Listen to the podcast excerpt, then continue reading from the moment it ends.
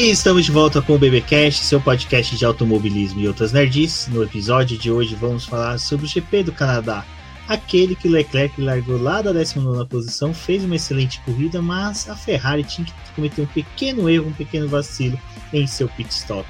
É lógico que nunca nada pode dar certo para Leclerc quando está na Ferrari. Bom, e aqui comigo hoje eu tenho a Débora Santos Almeida, que saiu diretamente dos estúdios da Rádio Bandeirantes para cá, para o Boletim do Paddock. Bem-vinda, Débora. Olá, pessoal. Olá, todo mundo que está escutando esse podcast. Sejam muito bem-vindos aqui ao Boletim do Paddock. A gente vai conversar aí sobre o GP do Canadá. E olha, é, vou dizer que ainda estou esperando a ultrapassagem de Carlos Sainz, entendeu? Ele me prometeu aquela ultrapassagem, gente. E enquanto estava participando da transmissão, estava torcendo também, né? Como aquela pessoa que está tentando empurrar a Ferrari de alguma forma. E hoje aqui com a gente está Gustavo Frigoto, piloto da Stock Car. Frigoto, muito bem-vindo. E diga-se de passagem, os espanhóis prometeram ultrapassagem sobre o Verstappen, né? Eu acho que é uma coisa que espanhol não invade territórios holandeses. Você que é um professor de história, você se recorda de algum momento na história que holandeses e espanhóis se deram mal em disputas por território? Olá a todos. Ah, me recordo sim, até porque a Espanha já foi é, dona, digamos assim, do, da, da Holanda, né? Antes dela virar Holanda, ali por 1600, tinha uma questão de famílias reais, casamentos medievais, to torturas psicológicas e guerras. Mas enfim, como, como a gente vai falar de Fórmula 1, né? Não de histórias longas sobre passados longínquos, a Fórmula 1 a história se repete, né? A Espanha aí tendo dificuldades com a Holanda, mas nesse caso a gente sabe o porquê, porque ninguém ainda está sendo capaz de parar o Verstappen esse ano. O único que a gente sabe que poderia, né, que é o Leclerc, simplesmente está tendo uma fase aí de um pouco de azar, um pouco de estratégias não dando certo, troca de motores é, e confiabilidade indo para o espaço. Então, é, nos resta saber quem vai desafiar Max Verstappen nas próximas corridas. Exatamente, e o Max Verstappen, né, Débora, que vai se distanciando cada vez mais no campeonato, vai buscando aí conquistar mais pontos. Teve hoje seu companheiro de equipe abandonando, foi falar do companheiro de equipe abandonando, nosso gato até patinou aqui.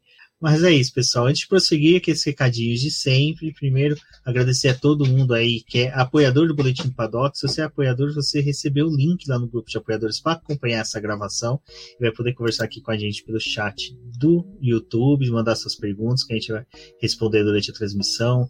A Ju já está aqui, Rafael Fernandes, o nosso querido chefe de equipe Bonito, Alexandre Andrade também, felizão, que ele é o CEO da Oracle no Brasil.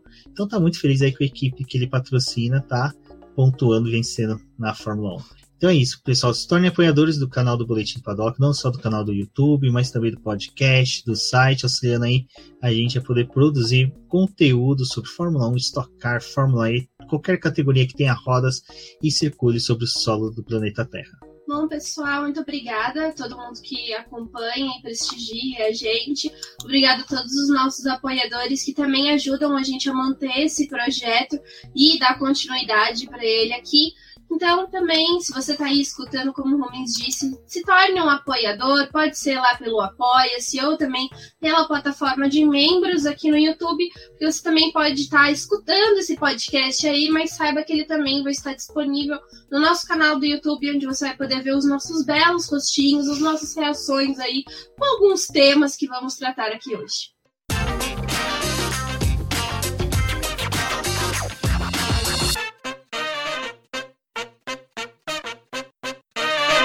Exatamente. Bom, agora vamos diretamente para Canadá. E antes, né, da gente chegar lá no Canadá, teve aí a notícia bonitinha que a dona Fia ia intervir para o final do Purposing, famoso golfinhadas, né, Débora, que ali no GP de Baku a gente viu o, mais o Hamilton e o Richard com dores nas costas, o Gasly comentando que precisava de uma massagista, e, e, isso criou uma discussão em questão de saúde dos pilotos e a FIA trouxe novas diretrizes sobre o propulsor, ou seja, novas formas de reduzir essa golfinhada para preservar a saúde dos pilotos e gerou muito burburinho também. Ai, gente, isso está gerando uma polêmica aí no paddock, né? Primeiro veio essa diretiva aí, é, ela foi anunciada na quinta-feira, então já teve uma divergência ali com as opiniões, porque muitas das equipes não tinham como trazer atualização ou coisas para poder tentar melhorar né, com essa nova diretiva, porque o espaço ali entre o Azerbaijão e o GP do Canadá era muito curto, então não tem como você tipo, simplesmente trazer novas peças. A Mercedes conseguiu? Conseguiu, mas não foi uma resposta diretamente a essa diretiva, foi mais é, tipo, algo estava programado ali, e aí, como já estavam fazendo o voo para Montreal, colocaram, levaram aquele as mudanças ali para o assoalho. E é uma coisa que depois a gente teve a coletiva ali dos chefes de equipe no sábado, né? E aí perguntaram para eles o que, que, eles acharam. Alguns até concordam com alguma mudança ali por conta da saúde dos pilotos, mas a maioria tá dizendo que isso é injusto, né? Porque é a forma como o regulamento está sendo tratado, com o efeito solo, é, poderiam ter essas consequências. E aí, novamente, a gente tem aí o Franz Tost, né, que é o chefe de equipe da AlphaTauri, dando aqueles comentários dele que às vezes eu acho tipo, bem desnecessário, do tipo, ah, se os pilotos não estão satisfeitos em guiar esse tipo de carro, se eles estão sentindo dores, se eles não querem ficar tomando remédio, que fiquem na casa deles, porque os carros de Fórmula 1 não é nenhum Rolls Royce. Foi basicamente isso que ele falou. Então, é, eu realmente achei que para poder introduzir isso para o Canadá não ia dar muito certo. Eles precisavam desse GP para poder coletar dados. E agora a gente vai ter uma reunião no dia 27 em que os chefes de equipe vão dar suas opiniões ali com relação a isso, os médicos também que estão tratando essa questão de saúde e a FIA para poder tentar implementar alguma coisa. É, eu acredito que esse ano vai ser muito difícil deles tomarem uma decisão, porque a gente não tem ainda muita clareza né, da forma como vai ser medido, fazer essa métrica aí para poder levantar os carros, para poder. Qual vai ser o nível de saltos aceitos né, de cada um desses carros, como que você faz uma medição em projetos que são tão diferentes. Acho que essa é a grande divergência que a gente tem esse ano, né? Porque muito se pensava que, ai, nossa, esse regulamento tão fechadinho vai vir com carros exatamente iguais. Vai todo mundo correr com aqueles show car, né, que foram apresentados. Na verdade, não, cada um dos times acabou trazendo as suas filosofias e o que acreditava para esses projetos. A Red Bull fez uma leitura melhor dessa introdução de regulamento, mas também tem essa outra questão dos outros times que estão perdendo. É, não perdendo desempenho, porque ainda com Purposing eles ainda têm um desempenho. Na verdade, se você limitar o quanto que o carro vai levantar ali aí sim eles podem ter uma perda de desempenho, mas assim, é uma discussão que vai levar um tempo e a FIA vai precisar estar tá mais preparada ou pelo menos ter um pulso mais firme ali do que ela quer, né? Porque aí já veio com essa diretiva, mas aí também é, os chefes de equipe falaram, ah, mas isso daqui não tá no regulamento. Diretiva não é regulamento, então vocês vão ter que dar um jeito no regulamento aí se vocês querem que a gente siga alguma coisa uma dor de cabeça, gente.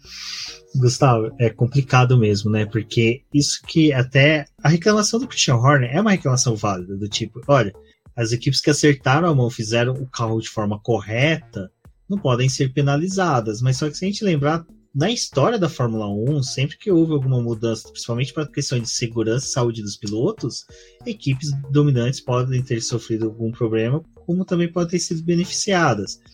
É, é complicado essa, essa situação, né? A gente sabe que sim, que sempre vai ter um interesse político, que a pressão que o Toto Wolff faz pode ter um interesse dele sim, até beneficiar a equipe dele, mas também a questão de saúde dos pilotos é primordial, né? Não tem como simplesmente tampar o sol com a peneira referente a esse assunto eu acho até que vai muito mais além a isso. Tem a questão também esportiva, de certa maneira, do bom senso. Então, eu tenho uma opinião até bem forte sobre isso e uma opinião que, assim, é, deixa um pouco, talvez, a discussão até de lado. Para mim, fica muito claro que o porposing deveria já ser banido. Assim, como fazer é um pouco mais difícil, né? Porque certamente vai chegar em algum ponto que algum acerto invariavelmente vai fazer com que o carro balance um pouco mais que normal, criando o, purpo, o purposing, até porque é uma questão dos carros desse ano no regulamento que foi feito. Mas, até pegando essa brecha histórica que o Rubens disse, eu vou pegar até uma modificação da Fórmula 1 que gerou desempenho em alguns carros e que foi banida logo depois porque extrapolava a questão do bom senso. Não sei se a galera tá lembrada, nos anos, no finzinho dos anos 90 a gente teve aquelas asas de torre, que a Ferrari, que a primeira equipe que adotou foi a Tyrrell, que depois deu berço à Mercedes como é hoje, né? É, eles fizeram até Mônaco com isso, era um apêndice que dava muita, muito mais aerodinâmica do carro em pistas é, de velocidade baixa, como por exemplo Mônaco, só que eles extrapolavam do bom senso em termos estéticos, na transmissão os carros ficavam feios, em termos também de danos ao carro, por exemplo, você uh, recebe um toque, ou eram muito peças muito frágeis que poderiam se saltar do carro facilmente. Então isso foi banido por uma questão de bom senso. E eu acredito, vendo de fora, claro que com a minha experiência de piloto também, que o porpoising, por mais que tenham carros cujo conceito aerodinâmico é, tem em vista isso, acredito que extrapole um pouco desse bom senso. Até mesmo a questão da estética da Fórmula 1, Fórmula 1 vira motivo de chacota porque parece ali algo, de certa forma, amadora eh, em várias discussões de Fórmula 1. É, faz mal é, para a saúde dos pilotos, com certeza, porque você está numa pipoqueira o tempo inteiro.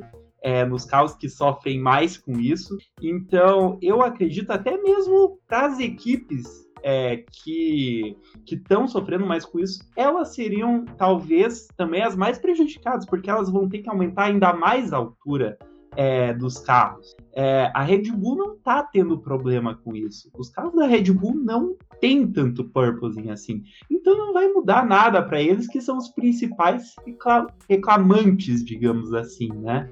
É, então acredito que a FIA, na minha visão, teria que banir, assim como baniu, como o Rubens falou, qualquer outra coisa que foi, digamos assim, uma brecha do regulamento, foi uma engenharia das equipes, mas que passa desse certo bom senso comum do que o carro de Fórmula 1 deve apresentar e o que deve ser. E a gente tem vários exemplos na história disso.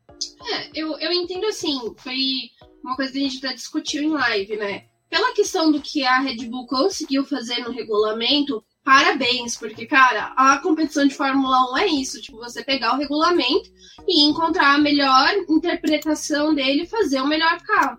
A gente tá julgando uma corrida de carros, né, que tem os seus desempenhos ali em equipamento. Nesse sentido, a Red Bull foi perfeita, tipo, realmente é difícil você querer penalizá-la por conta disso. Se a gente teve nos últimos anos, né, uma Mercedes muito dominante que conseguiu fazer é, uma boa leitura de regulamento e era isso que o pessoal ficava mais doido, né? Como que a Mercedes está conseguindo fazer isso? Pelo lado da saúde, eu acho muito preocupante, porque a gente está tendo pilotos né, que já são mais velhos no grid, como o Hamilton e o Vettel, né, falando dessas questões, mas a gente tem, tipo, um Sainz que tem a minha idade, ele tem 27 anos, sabe? E ele tá reclamando disso. Um Gasly também que tá reclamando disso. E aí, quando a gente pensa em pilotos que já têm contratos mais longos e também a possibilidade de permanecer muito mais tempo na Fórmula 1, o que, que a gente quer para a saúde deles? Né? A gente quer que, tipo assim, ai, dois anos eles fiquem inválidos não possam mais correr, ou a gente quer que eles possam ter uma ideia de ter uma carreira maior. Então, acho que é necessário pensar no que você pode fazer. Assim, eu, eu concordo com o Frigoto, né, com a questão de, ah, se a gente tiver um banimento disso, pode ser interessante. O ruim é que vai ter uma choradeira desse pessoal com relação a teto orçamentário, do quanto que gastaram de um ano para o outro, que já investiram em projeto. Fora que, assim, eu não sei se vocês acompanharam as entrevistas que teve nas coletivas com os chefes de equipe, e aí é, foi a, se eu não me engano, foi a o Bottas que chegou a falar para a imprensa que o carro da Alfa Romeo, tipo, já tá bem avançado o carro do próximo ano, né, em pesquisa e tudo, eles estão bem avançados. E aí o Frederic Visser ficou puto porque tipo ele falou assim: ah, "Da onde que o Bottas pode ficar falando essas coisas? Tipo, a gente não pode ficar divulgando a coisa do novo carro, sabe?" Então ele ficou bem bravo com relação a isso. E vamos ver, né? espero que tomem uma decisão, mas assim, tomem uma decisão sensata, que não seja uma coisa, tipo assim, realmente como o Rumi falou, tampar o sol com a peneira e fingir que nada tá acontecendo, né? É engraçado, você fica puto porque o Walter Bottas divulga uh, segredos da equipe, mas ele fica puto que divulga a bunda dele, né, em fotos. Então, e ainda vende, né, o que é pior. Propriedades intelectuais. Bela propriedade intelectual, né? mas é, eu acho que sobre isso, né, Frigoto, a gente vai ter muita discussão ainda. Eu acho que o estopim mesmo vai ser na, no sábado do GP da Inglaterra, que é quando realmente já deve se aplicar essas regras de, mediço, de medições, de quanto que cada equipe vai poder é, vai ter né, que alterar o carro para poder correr sem ter o purpose.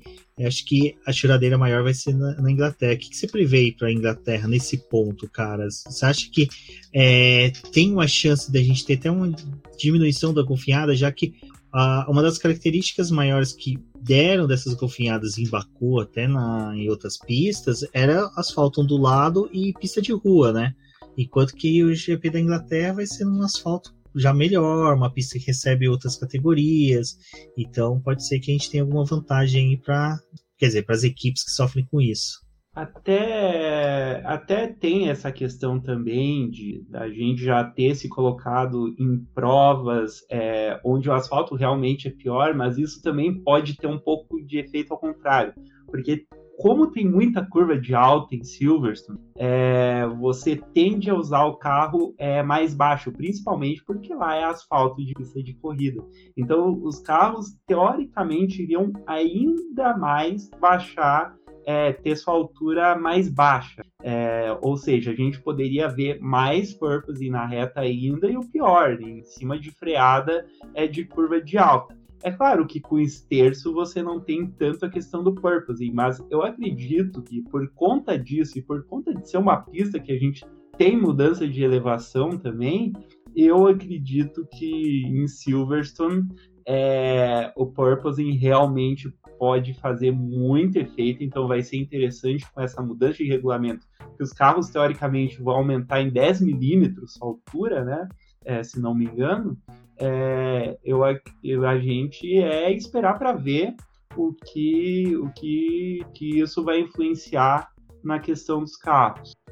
Bom, então agora a gente só fica nessas expectativas, né, para poder ter no GP da Inglaterra ver o que, que vai resultar. Eles não conseguiram ter aplicações agora no Canadá, mas, né, Débora, a gente já pode começar a falar da sexta-feira de treinos livres, né, que teve pista seca e Fernando Alonso, Vettel, os velhinhos, né? Parece que conseguir tirar um bom desempenho. Velhinho que gosta de um parque para jogar migalha com os pombos, né? Os dois conseguiram ali fazer bonito na sexta-feira. Ai, gente, que coisa, não? Como, como que é uma sexta-feira, né? Como é a ilusão, a doce ilusão ali com a dona Aston Martin, né? Sebastião Vettel andando bem, muito melhor assim que o Stroll até, tipo, tá tendo uma divergência da forma como os dois estão lidando com o carro, o Vettel tá se sentindo um pouco mais confortável com as novas configurações ali depois da Espanha, mas o Alonso tá com um desempenho bem legal, né? É, tudo bem, a gente fala tipo, dessa pista, mas o Azerbaijão ele já estava andando muito bem, né? Também fez bons treinos livres por lá e repetiu essa boa performance aqui obviamente acabou gerando muita expectativa para o restante do fim de semana e não foi aquela expectativa que só foi gerada, né? A gente vai comentar mais de como foi o fim de semana do Alonso.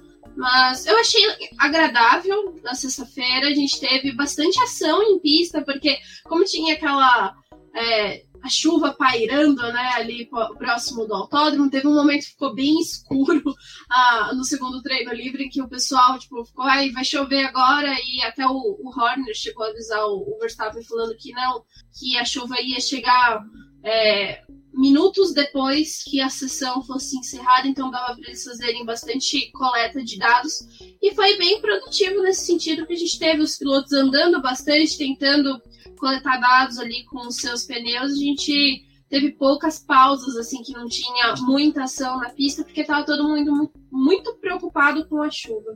Exato. Frigoto, uh, eu brinquei com a questão dos velhinhos, mas só que assim, Sebastian Vettel e Fernando Alonso estão vindo numa montanha russa, os dois, né? Tem corrida que tem bom desempenho, tem corrida que tem péssimo desempenho. Uh, um pouco é o carro, um pouco a gente pode já começar a acreditar na idade, já no, nos pilotos que não estão querendo mais realmente, sabe, já estão naquela fase final de carreira. É, a fase final de carreira ninguém vive para sempre, né? Se até a Dercy Gonçalves nos deixou, então, infelizmente, é uma questão também muito corriqueira, né, do piloto, do atleta de alto desempenho em si, é, mas no caso do Alonso, um pouco mais perto que do Vettel, né? Porque o Alonso ficou um tempo parado fora e a gente vê que ele classifica muito bem, ele ainda tem muito talento, tem muita técnica, mas ele, ao longo das corridas em si, sempre tem um hiato de desempenho entre algumas voltas que tudo dá errado na corrida dele, ele começa a perder desempenho, fica atrás do Ocon em resultados, não consegue entregar a pontuação esperada. Ele chegou em segundo agora é, no qualifying é, no Canadá, é, foi uma brilhante classificação dele e terminou a corrida em nono depois da punição né, que ele teve. Depois a gente entra nesse mérito todo, mas realmente é um ano inconstante do Alonso que ele mostra pilotar, mostra ter talento, mas não consegue ter esse pacote completo para desenvolver um bom resultado, seja questão de equipe, seja a questão dele próprio. É, o Vettel, eu acredito que ele está fazendo um bom trabalho dentro das limitações é, da Aston Martin. É claro que dessa vez o Stroll conseguiu a pontuação e ele não conseguiu. É, foi uma corrida muito atribulada, com várias estratégias diferentes. É, safety car virtual entrando, é, safety car depois no finzinho da corrida que fez com que tudo virasse um rebuliço. É, mas né, o Vettel está sofrendo muito com os problemas do carro, mas de vez em quando ele consegue pontuar. Ele está sendo muito superior ao Stroll. Então, eu acredito que não seja um dos piores anos. Eu acredito que tenha anos que ele errou muito mais e que ele jogou muito mais pontos fora. Aqui ele está fazendo o que ele pode.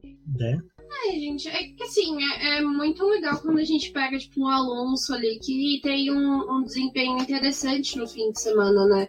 É, a gente estava se questionando o quanto que a Alpine estava bem no campeonato, ou quanto que eles iam conseguir desenvolver, porque eles começaram a temporada também com aquela cabeça assim, tipo, ah, as coisas não estão dando muito certo, vamos esperar para poder ver, tipo, vamos trazer atualização e, e olhar o que está acontecendo. Até nas primeiras corridas, assim, é, aconteciam umas coisas bizarras com o Alonso, e aí o Ocon é, se aproveitava ali, tipo, ah, deu uns deu um trabalho aqui para uns outros pilotos, deu uma segurada, mas ele e ali marcava ponto, mas aí você via a corrida do Alonso que ele não tinha marcado ponto, era melhor do que a do Ocon, sabe? Em desempenho, em, em ritmo, e aí você fica. É, é, até às vezes alguns resultados de corrida são injustos quando a gente não olha para o restante, né? Do que aconteceu é, no fim de semana, na classificação, por isso que a gente gosta até de comentar um pouco sobre os treinos livres, para vocês até sentirem o que aconteceu na corrida, né? A gente faz aqui uma historinha para vocês, para poder abordar um pouco de tudo. Então eu gostei bastante de ver o que o Alonso fez na sexta-feira, porque já tinha aumentado as minhas expectativas ali com relação ao Azerbaijão. Só deixa eu pontuar uma coisinha também que eu acabei não falando sobre essa questão da idade. É claro que quando você chega é, a 35 anos e depois 40, o seu reflexo é, e toda a sua coordenação motora para guiar um carro de corrida complexo e muito, muito rápido como Fórmula 1 diminui. Isso acontece também com o Hamilton. É, ele está enfrentando agora um dos pilotos mais rápidos da Fórmula 1 atual, mais talentosos e jovem, e ele já não está mais no ápice da carreira dele em termos de velocidade, porque é normal você ter essa queda. É, eu já fiz vários testes assim psicofísicos que eles dizem que eles fazem um mapeamento, uma telemetria do seu cérebro, e é nítida a diferença que dá de, de reflexo de um piloto de 20 anos para um piloto de 40 anos. Então tem tudo isso a ver também. Você pode pegar até um Senna, se fosse testar, o reflexo dele de 25 anos não seria o reflexo que ele tinha com 34 anos. Então o piloto perde um pouco de desempenho. Isso também é esperado. Ano passado o Hamilton não era o piloto mais rápido, era o Verstappen, mas é também muito por conta da idade. Se pegar os dois no auge, os dois eram do mesmo estilo de pilotagem. Na Fórmula 1, por mais que você seja sete vezes campeão do mundo, as coisas são extremamente parelhas entre os pilotos de ponta. Então, qualquer coisa ali faz muita diferença, porque a gente está falando, ah, o Hamilton tá tomando pau do Russell. Você vai ver nos treinos e nas classificações, é dois décimos, um décimo às vezes, para um cara que é muito jovem. Então é normal isso. Não, e essa questão, né, Frigoto, tipo, da diferença deles, também tem uma coisa que, assim, os pilotos mais novos até eles é, falam, né, que para eles é um pouco mais fácil até resetar, tipo, a, a percepção deles com o carro a cada novo ano. Então, para eles é um pouco mais fácil esquecer o que eles aprenderam dos outros carros para poder começar do zero. Enquanto esses pilotos que estão há mais tempo na categoria, que passaram por vários outros carros, eles ficam tentando buscar referencial dessas outras coisas que eles fizeram antigamente. Porque a cabeça deles, tipo, tá mais acostumada a isso. E a gente tá falando disso, tipo, o Carlos Sainz já falou sobre isso, o Lando Norris já falou sobre isso são pilotos mais novos que estão na categoria, e conforme eles forem ficando mais velhos, eles também vão ter o referencial dos outros carros e eles também vão sofrer com isso. Então é, é muito normal, né? Bom, pessoal, realmente esse lance aí, até o Frigoto, quando fala do negócio do reflexo, eu lembro bastante o pessoal discutir isso até no basquete, quando, tipo, LeBron James agora, tipo, cara, ele já tá muito velho comparado com jogadores mais novos, e tem momentos que ele só brilha quando é aquele momento, aquele lance que mistura habilidade mais força, sabe? Aquela coisa que o cara consegue começar a mesclar duas habilidades que, tipo assim, os jovens às vezes não têm ainda a dinâmica de mesclar. É, mas assim, eu fico bem feliz de ter visto um final de semana como foi o passado de Baku do Vettel. E essa sexta-feira foi muito boa, tanto do Alonso como do Vettel. Agora torcer, né, para que continuem entregando bem, não continuem sofrendo com os carros, com as estratégias das equipes, que olha, a Aston Martin e Alpine realmente estão parece que estão brincando, parece que a estratégia deles é baseada no dado, sabe? Joga o dado, o número que sai ali, eles vê na listinha, segue aquele aquela estratégia. Me contrata que eu faço um trabalho melhor junto. Aí outra questão é que sexta-feira em corrida de rua engana muita gente. Porque enquanto tem equipes que também querem aparecer, que, pilotos que querem aparecer já no primeiro dia, tem outras equipes que já estão fazendo um trabalho de acerto do carro visando uma pista mais emborrachada. Porque a pista começa muito verde, começa com muita sujeira. É, no Canadá um pouco menos, porque é uma pista é, relativamente permanente, mas a gente vê em Mônaco, a gente vê em todas as outras pistas de rua onde tem carro normal que anda no dia a dia, a pista fica um caos no começo, não dá para saber quase nada o que vai acontecer no fim de semana de corrida na sexta-feira. Então também é um elemento legal aí da, das coisas de rua. É, o Canadá ele tem essa característica né, de crescimento e, e só é vendo tipo, as primeiras voltas e quando você compara com o final do dia, tipo, já mudou muita coisa nos tempos dos pilotos. E é até legal que assim, isso aqui na sexta-feira, né, ainda não é um momento que muitos vão passar muito próximo do muro, porque tem medo de quebrar carro, essas coisas, mas é, essas evoluções da pista são muito legais. Até antes de entrar no próximo tópico, a Débora falou uma coisa agora, o Frigoto, que eu, pelo menos eu percebi bastante. É, GP do Canadá é um GP que eu sempre gostei de assistir. Aquele que, cara, é muito prazeroso. A pista dá uma sensação legal. É, eu tive a sensação que esse carro, pela questão do efeito solo e também pela, pelo jeito com que ele está sendo guiado pelos pilotos, eles foram mais longe dos muros, sabe? É, tanto ali do Muro dos Campeões, também aquele muro em que o Sebastian Vettel em 2019 é, escapou e voltou quase à frente ali do Hamilton, se não me engano, acho que na curva 6 ou 7, não me recordo agora. É, eu tive a sensação que esse carro realmente ajudou os pilotos nesse ponto, sabe? Ele pôs um carro mais pregado no chão, onde que o piloto tinha um controle maior para fazer as curvas, fazer os S's da pista. Então a gente realmente passou mais um final de semana do GP de Canadá sem alguém beijar o muro dos campeões. Que é incrível, né? Mas isso se dá também por conta do perfil do pneu junto com a roda nova, né? Porque é, é, o carro fica muito suscetível a ser mais arisco com ataque de zebra. Então, realmente, ali nas zebras de fora, você tem aquelas, aqueles ladrilhos, aquelas elevações, é, e isso prejudica o desempenho do carro, principalmente em tração. A gente viu principalmente os carros com motor Ferrari, que tinham que usar menos pressão aerodinâmica, sofrendo muito, é, tanto em ataque de zebra quanto é, em zonas de tração. Então é muito por causa disso também os pilotos tiveram que usar menos pista, porque o carro realmente ficava mais a risco ali, é, perto das zebras e perto do, dos muros daí, né? Exato. Bom, Débora, você que é fã da Alfa Romeo, já tá até com o bonezinho do Giovinazzi aí para receber nos próximos dias. Muito obrigada pelos patrocínios aí, Rafael Catelan.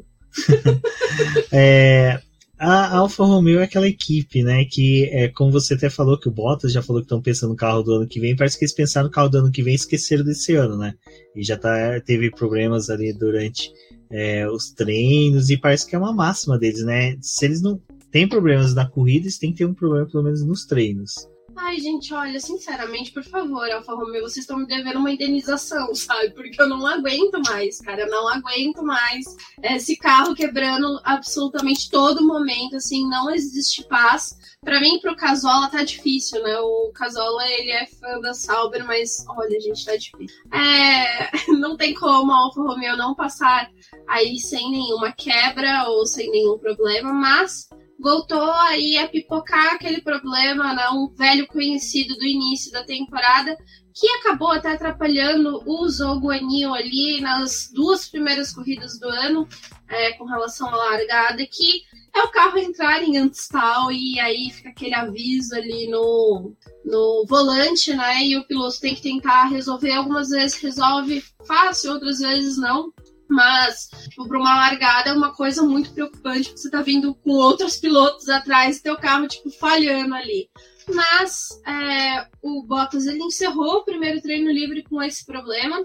E no segundo treino livre, a partir do momento que ele foi liberado para pista, ele estava em volta de verificação do carro voltou a apresentar esse problema do antistal e aí eles tiveram um problema elétrico no carro, tiveram que desmontar esse carro do Bottas e fazer uma verificação. Então, mais uma sexta-feira em que o Zul ele fica responsável por fazer a coleta de dados da Alfa Romeo porque o Bottas está parado nos boxes. E assim, isso é uma coisa muito preocupante, foi algo que eu já ressaltei outras vezes. É o problema de confiabilidade desse carro da Alfa Romeo chama muita atenção e aí junta mais aos problemas de confiabilidade relacionados ao motor, né, em que a Ferrari está vivendo aí esse drama também com a troca das peças. É difícil ser fã da Alfa Romeo, né? Porque a gente vê eles na sexta-feira mais nos boxes do que andando, né? E Frigoto, é, isso é complicado, né? O, se eu não me engano, o Zou, o Mick Schumacher, uh, acho que os pilotos que estrearam, na verdade, agora, ou que chegaram depois de 2020, nunca tinham tiveram contato com essa pista, né? É como você falou, é uma pista crua, que ela vai evoluindo durante o final de semana e deixar na mão de um estreante para fazer todas as verificações, trazer dados para a equipe. É um risco, mas no final ali para o quali, ah, até mesmo já conversando um pouquinho sobre o quali, parece que o Zul conseguiu ter, ter um bom desempenho. E diga-se de passagem, o moleque está se dedicando bastante, né? Exato. Primeiro comentando é, da Alfa Romeo, mas eu acredito também que há males que vêm para o bem. O, nos treinos eles tiveram todos esses problemas, mas para a corrida parece que arranjaram uma solução, né? Uma boa corrida da Alfa Romeo é, da, nas devidas proporções. Né? Depois a gente fala também mais disso, mas é, parece que eles se arranjaram e o jogo Guanyu é, ele tem um estilo de pilotagem que beneficiou muito ele nessa corrida. Não é um circuito difícil de pegar para um novato, é um circuito relativamente curto, é, que as curvas têm o mesmo delineado, tem muito S, é, tem muitos pontos de referência para frenagem. Então, é um circuito relativamente fácil para alguém que está começando, não é uma Singapura da vida, não é algo monstruoso. É, então, esse carro, do jeito que estava, os carros com motor Ferrari em si, é, com baixa pressão aerodinâmica, é muito difícil de tracionar, beneficiou muito é, o estilo de pilotagem que ele vinha tendo desde a Fórmula 2, que é você entrar muito rápido na curva, frear lá dentro e tração, bom, já que eu não vou conseguir tracionar com esse carro mesmo, eu vou ganhar tudo em entrada de curva. A gente viu ele perseguindo os carros na frente dele quando ele chegava de frenagem de contorno e daí ficava na saída. A gente viu ele tentando passar o Stroll várias voltas e era exatamente isso que acontecia era onde ele conseguia tirar proveito do carro. Então foi o melhor fim de semana dele em termos de desempenho. Ele conseguiu classificar na frente do Bottas, é, chegou atrás da corrida, mas por muito pouco conseguiu fazer frente ao Bottas esse fim de semana. Então foi muito por causa disso. É um estilo que está casando é, para os carros com motor Ferrari, porque realmente eles estão tendo esse problema para tracionar. Então já que eu não vou conseguir tracionar mesmo, eu vou esperar, vou esperar para dar acelerador e vou ganhar tudo na entrada de curva. eu tô gostando muito de ver o crescimento dele, assim, é um piloto que eu acompanhava da Fórmula 2 e para muitos tinha muitas reticências, mas eu acho que ele tá evoluindo e nossa, foi, foi muito legal, assim, ver a classificação dele, o resultado da classificação. Tipo, chegar no Q3. Meu, é, é uma, uma coisa muito grande, porque apesar desse ano os carros da Alfa Romeo ter um pouco mais de possibilidade de chegar ao, ao Q3, né? não é aquela coisa sofrida que foi ano passado, que, meu Deus, o Giovinazzi fez uns milagres ali com aquele carro com o Q3, o Raikkonen também, mas esse ano eles estão com uma... Eles têm uma dupla interessante, é até legal ver o Visser falando, né, que é o chefe de equipe da Alfa Romeo, o quanto que eles não esperavam que o Zul ia evoluir corrida a corrida, assim, então eles estão se sentindo bem e foi legal ver ele levando o carro para o Q3. Então, assim, é, só tenho elogios para ele nesse fim de semana e foi muito engraçada a impaciência dele durante a corrida, assim, tipo, esse carro não tem velocidade de reta, gente, pelo amor de Deus, dá um jeito. Ai, perfeito.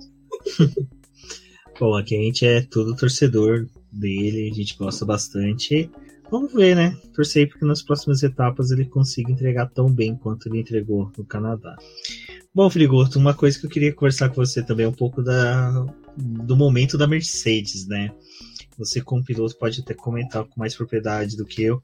É, essa questão de a, a, Mercedes optar por testar mais com o Lewis Hamilton, pelo, fato dele ser um piloto mais experiente, é, a possibilidade de análise de dados ser bem maior, mas em contrapartida, praticamente a gente está chegando na metade do campeonato. Primeira metade do campeonato do cara foi sacrificado em prol de um carro que, segundo o próprio Toto Wolff, é uma caixa de bostas, né? Então fica complicado você ter feito tudo isso no começo do ano e agora parece que queriam jogar toalha, mas aí vem um P3 que parece que já começa a colocar dúvidas sobre isso.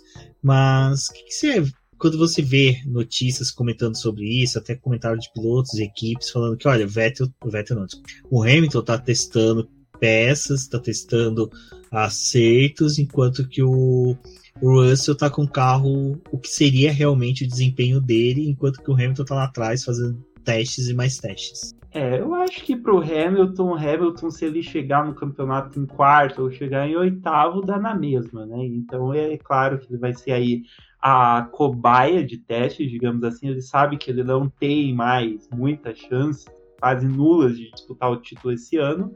É, agora, ele já, eu acho que eles já estão conseguindo achar caminhos de melhorar o carro para a corrida. Ele teve um ritmo de prova em certos momentos bem interessante. É, ele chegou a estar com a melhor volta da corrida durante alguns momentos. É, os carros na frente dele não abriram tanto assim quanto em outras corridas, não teve tanta dificuldade em outras corridas também. Então eu acho que um norte já foi criado, mas é, os testes é, ajudam até certo ponto. Né? O carro não foi bem nascido, é, então eles vão ter dificuldade de pegar Ferrari e Red Bull nesse momento em termos de desempenho. Chegaram perto, mas na verdade a gente não consegue aí é, prever milagres de um carro que nasceu é, com uma falta de competitividade.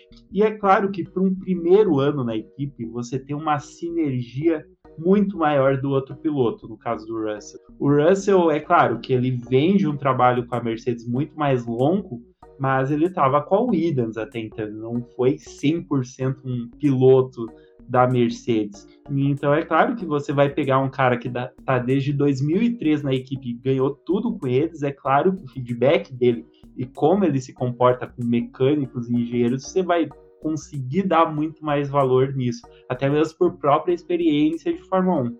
Acredito que depois, ao longo do ano, talvez ano que vem, se vier uma circunstância parecida, eles podem fazer um meio a meio, mas por enquanto o piloto que vai fazer esse desenvolvimento pela experiência, é claro que iria ser o Hamilton. E ele se colocou a papel de é, em frente a todas as adversidades que eles têm no momento. É, a gente tem que levar em consideração a experiência que o Hamilton tem e também a questão do, do feedback, né? Do quanto que ele já está entrosado ali na equipe, por mais que o Russell tenha chegado ali na Fórmula 1 como um piloto da Mercedes, também tem se responsabilizado muito com as questões ali da Williams, está guiando pela Mercedes, é uma situação diferente.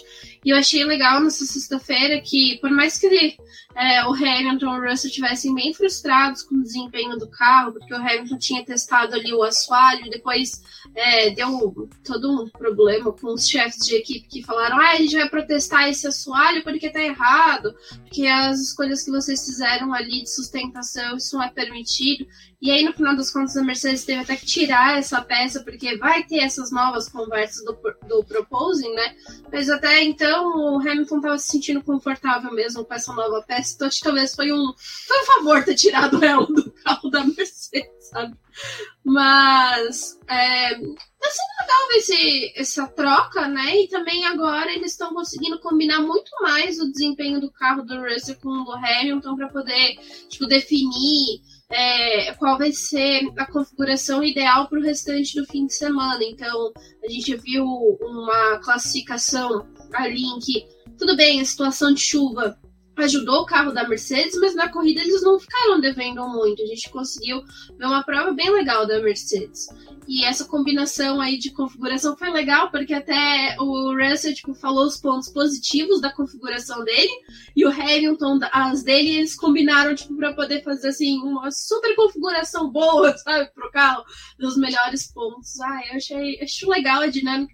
Gente, por favor, parem de ficar com comprando treta dos dois, porque os dois eles estão trabalhando tão bem juntos, eles estão conseguindo desenvolver porque eles querem melhorar o carro. Tipo, nenhum dos dois pilotos ali da Mercedes está querendo prejudicar um ao outro, não.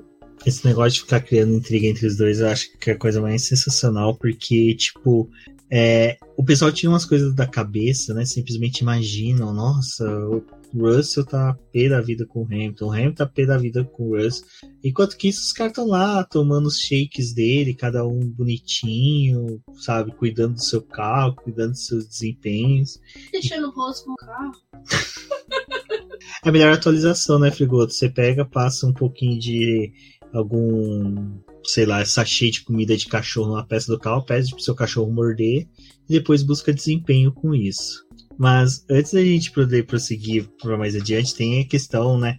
Que a Débora colocou aqui a troca do motor do Tsunoda do, do Leclerc com uma distância, mas eu vou trazer as duas questões para agora, Frigoto, porque eu acho que assim, é, o, o Tsunoda trocou, coitado, ele não tinha muito o que fazer, né? A equipe já tinha feito isso, se não me engano, com o Gasly em uma das peças, em uma das, das etapas, e agora na, nessa daqui fez com o Tsunoda. Tsunoda, coitado, mais um que fica vendido às vontades da equipe, mas troca de peça é troca de peça, não tem como você querer, não é, um, é uma matemática exata. Se tem que trocar, tem que trocar, não é como buscar. Já o que foi feito com o Charles Leclerc é aquela coisa, né? Já que tu vai trocar uma coisa, ia trocar só a parte eletrônica, né, da do carro, troca tudo. Vai lá pro fim do grid e tenta fazer uma prova de recuperação. Uh, na sua visão, quando uma equipe opta pelo que fez a Ferrari, do tipo, vamos trocar tudo, você vem lá de trás e traça uma estratégia de uma corrida de recuperação, você também começa a ter, querer contar com a sorte, né? Tipo, é, safety car, safety car virtual, até outras equipes com as estratégias um pouco diferentes.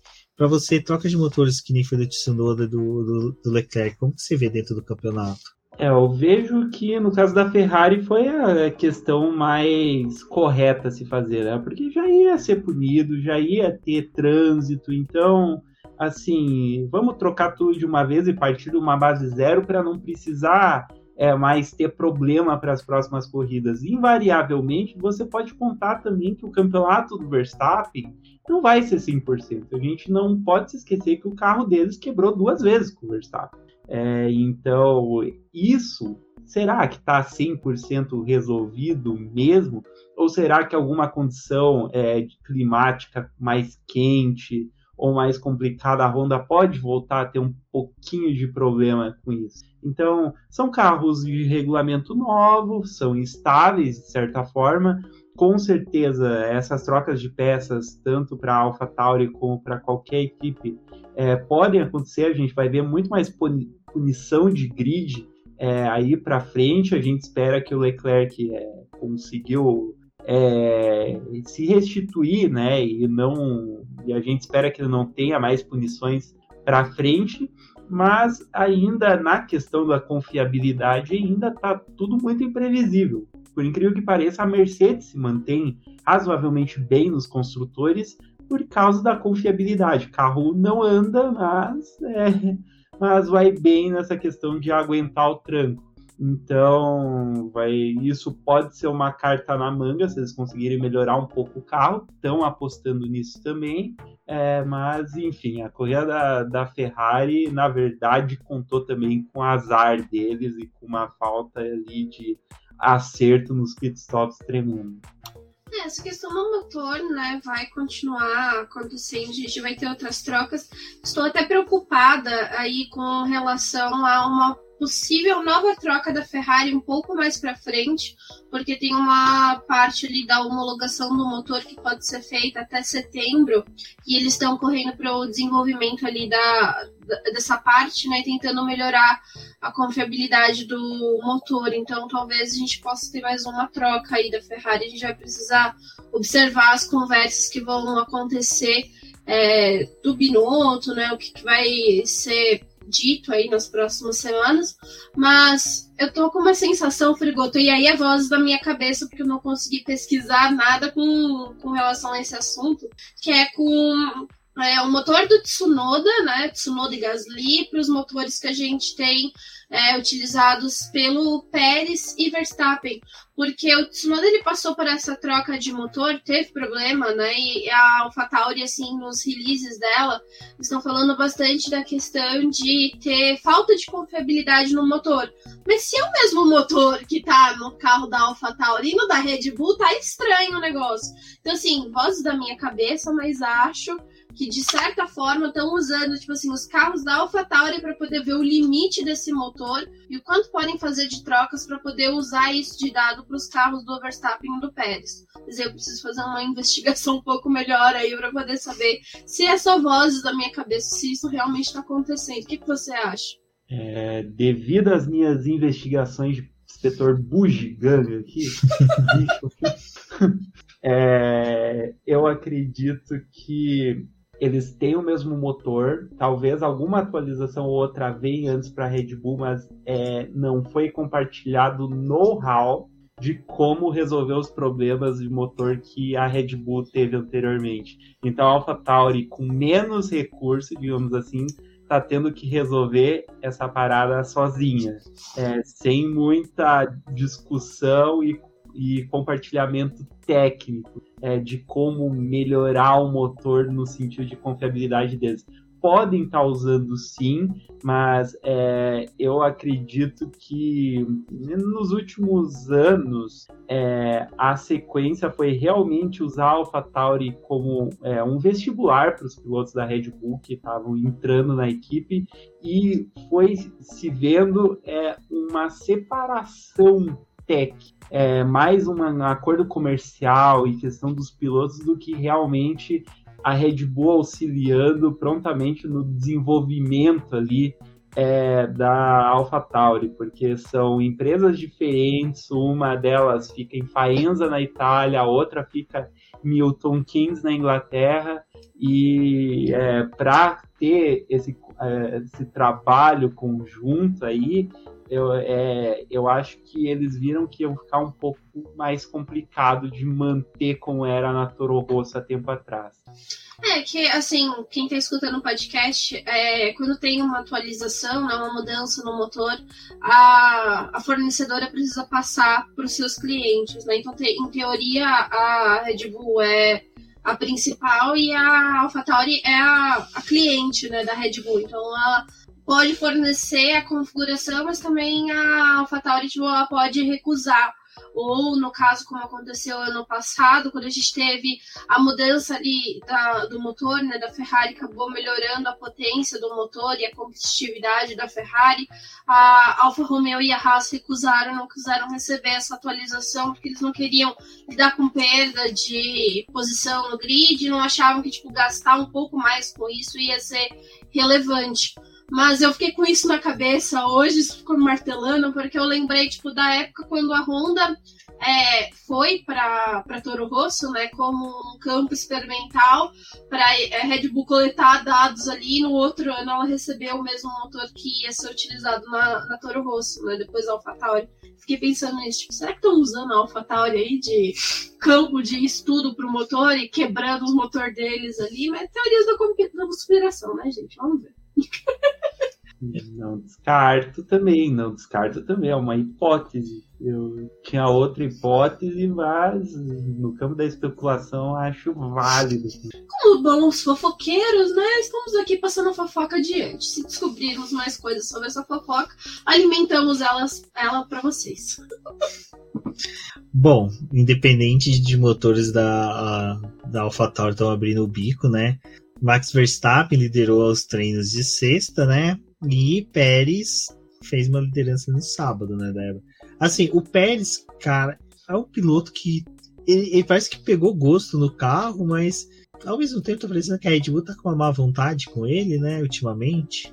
Ai, ali, né, com o Pérez, né? O Pérez, em um momento eles falam, não, o Pérez pode lutar, dois segundos depois fala, ei, Marco, cala a boca. tipo, agora tão desse jeito, né?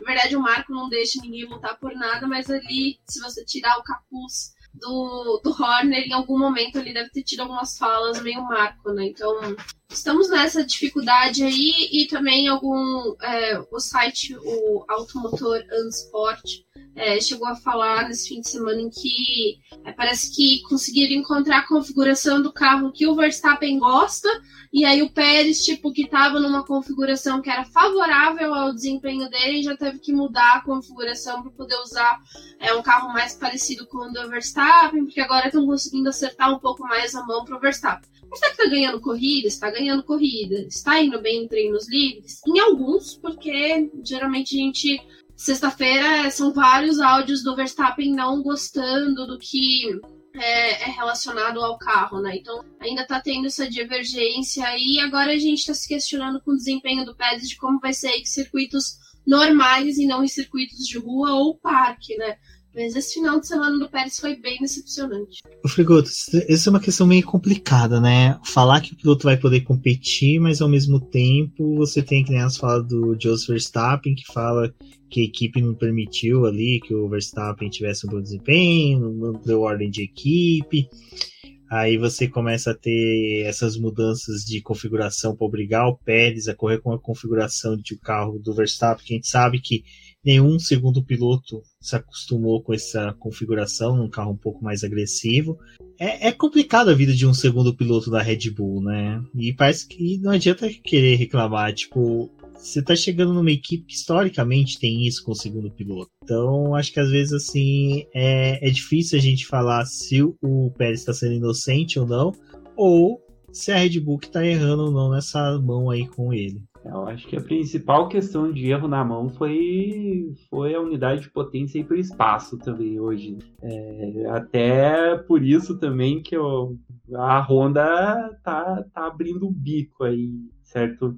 certa maneira, de certo momento. É claro que a gente chega, quando você, como chefe de equipe, vê um piloto que está disparando na liderança do campeonato, você vai dar certa prioridade a ele. Mas cabe ao Pérez também é acertar o carro e utilizar com o engenheiro dele de acordo ao estilo de pilotagem dele.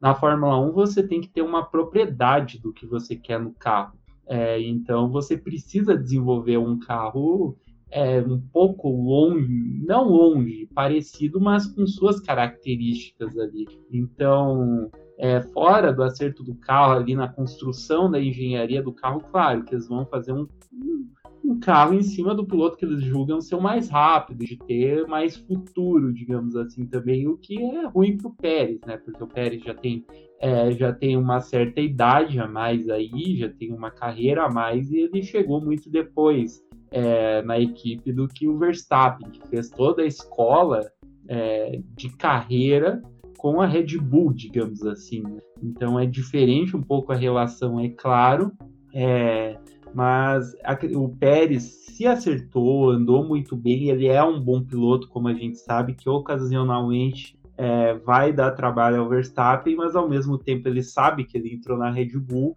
é, sendo que o piloto preterido é é, o Verstappen. Se pilotos que eram da Red Bull também sofreram com isso, imagina ele, que, que não era e nunca teve vínculo com a Red Bull antes que teve que começar um trabalho novo. Então, por mais que ele tenha toda essa experiência que ele tem, desenvolveu muitos carros é, de meio de pelotão, é, é um trabalho ainda que está no seu segundo ano. Então, algumas coisas não vão, não vão estar tão bem encaixadas. E ali, eu acredito também que a gente está é, baseando nossas opiniões em um erro fatal, banal ali, na chuva também. É claro que ele não se acertou também nos treinos livres com a gente, como nas outras corridas, mas foi um erro banal que na chuva pode acontecer com qualquer um e que prejudicou ele ao longo da corrida inteira. E também, se ele classificasse na pole, não ia adiantar de nada, né, mesmo? Porque lá se foi aí a unidade de potência, então fica muito difícil avaliar esse fim de semana do Pérez, mas é verdade que cada fim de semana que algum dos postulantes do título tem alguns problemas, deixa o Verstappen muito mais à frente do campeonato. Esse fim de semana do Pérez não, não foi o fim de semana dele, né? Também é difícil de mensurar o quanto que, sei lá, um possível problema na unidade de potência já tivesse é, se manifestando ali no sábado ele não tenha conseguido entregar muito. Mas a gente tem também que levar em consideração que a classificação foi feita na chuva, né? E é, tem alguns pilotos que acabam tendo um desempenho melhor, né, acabam sobressaindo nos seus desempenhos ali em uma pista de chuva, até gostam quando é, tá molhado, porque tem aquela rápida evolução da pista, o momento que você faz a troca dos pneus de chuva extrema para os intermediários ou até mesmo para o slick. Isso também é interessante nessa, nessa mecânica, né, de, de tipo de de classificação em uma corrida. Mas é, vamos ver aí na próxima prova, né? Acho que é uma fatalidade, mas o Pérez tá indo muito bem, assim. Com relação ao ano passado, ele deu um salto muito grande. E eu acho que tinha tudo para poder fazer uma boa corrida, infelizmente acabou abandonando. Exato. Mas uh, agora a gente tem que dar uma pincelada aí já sobre a classificação, né? Porque a gente já comentou bastante dos treinos livres, a gente chegou a falar bastante aí sobre o Verstappen e tudo mais, mas no final ele conseguiu essa pole, foi uma pole excelente, ajudou bastante, ainda mais que é, a largada ali a gente tinha uma grande expectativa para saber se o Alonso iria para cima dele ou não. Acho que a, acho que a maioria das apostas que teve foi se o Alonso iria ou não atacar o Verstappen, mas só que é aquela coisa, né? O carro da Red Bull é um carro muito acertado, sabe? O carro, quando ele tá muito afinado, perfeito nessas condições, na largada não, não adianta. É só se o piloto mesmo bobear. Nas saudosas largadas Weber Barrichello, né? Que eram pilotos que largavam com a ré engatada. É, e o Bottas, né? Mas, é, Frigoto, desse, dessa classificação, eu acho que o legal de ter sido na chuva foi a gente colocar ali duas Haas no top 10, as uh, Alfa Romeo, né? E a gente ter visto ali o Alonso realmente entregando, né? Que de resto, assim, no final, realmente para a corrida não deu tanta emoção. A gente não viu tanta questão sendo alternada por causa desse quali meio movimentado. Exato, e assim, por mais que o Verstappen não seja o piloto que eu torço, que é, que é meu favorito, tem que dizer que na chuva, assim, ele é muito, muito bom. É só a gente lembrar do GP Brasil de 2016 também, que ele entrou na Fórmula 1, né? Deu o show dele, assim, fez o cartão de visita dele. É, então, realmente, na chuva ele acha um caminho muito legal.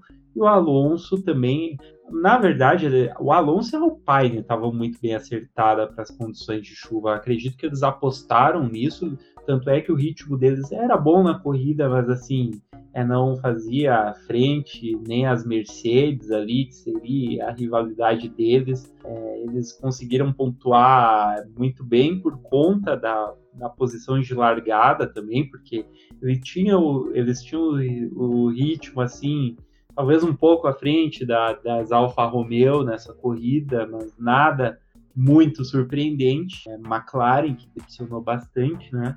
É, então a gente viu aí é, uma boa classificação da, das Alpines. O, a, o Vettel ainda se perguntando até agora para onde foi o pace dele, né? No, no, no último treino livre para a corrida, é, deu tudo errado ali no acerto deles.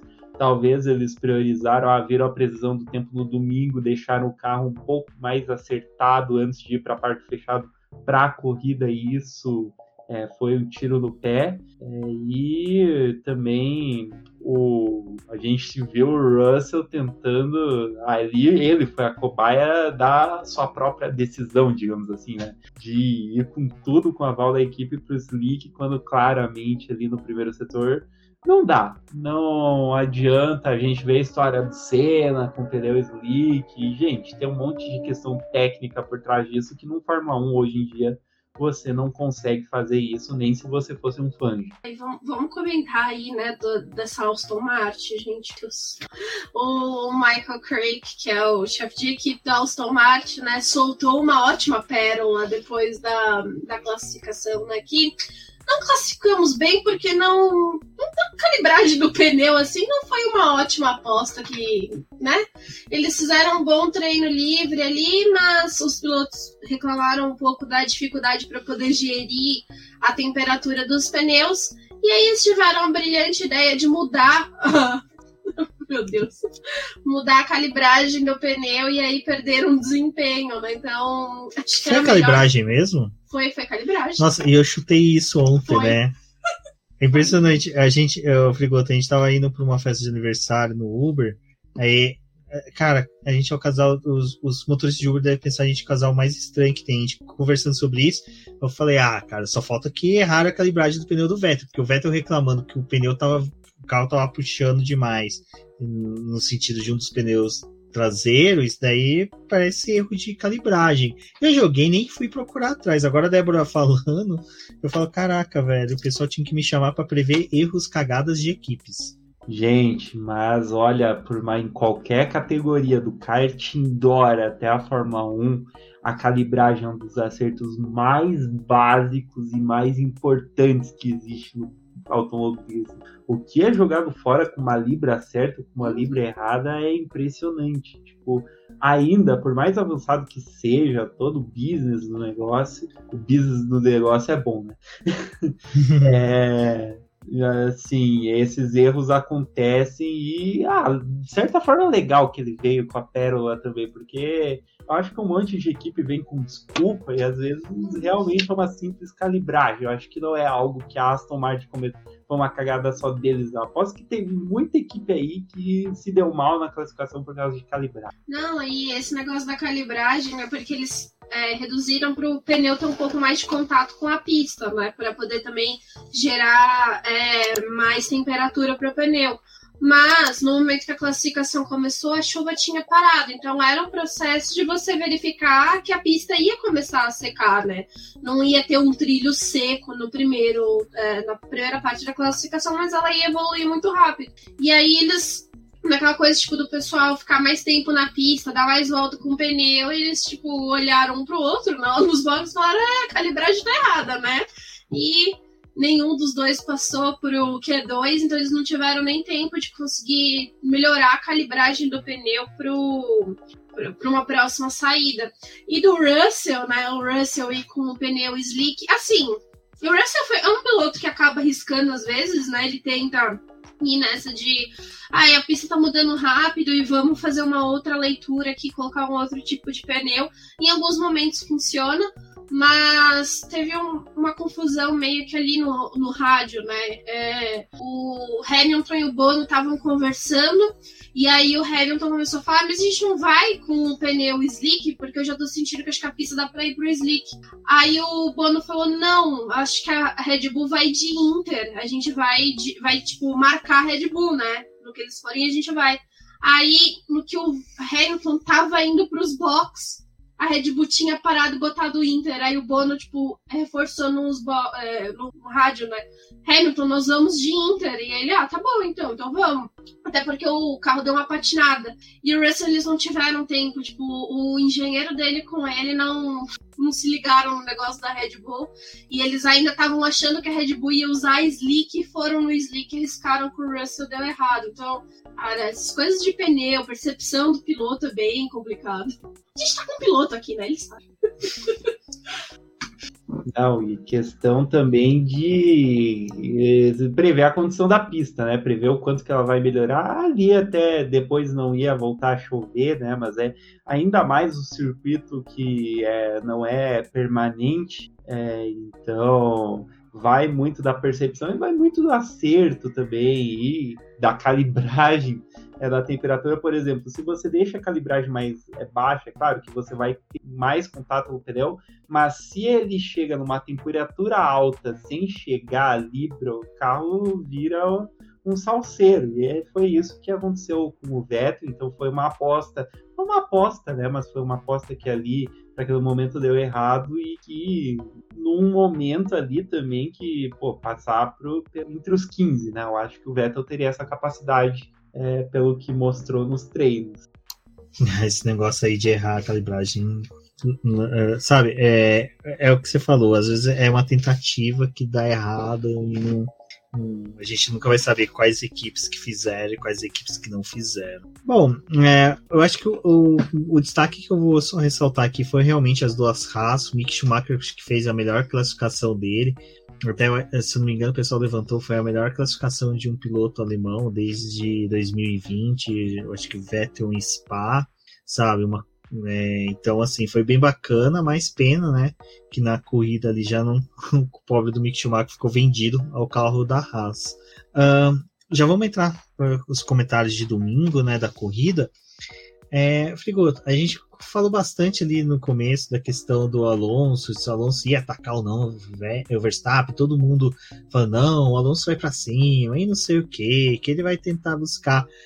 Eu, eu fiquei naquela dúvida que eu pensei assim, cara, às vezes compensa muito mais você largar de uma forma conservadora, tanto como Alpine em P2, e buscar manter essa posição, largar numa defensiva, do que tentar pegar o P1, rodar ali e acabar estragando essa corrida, né?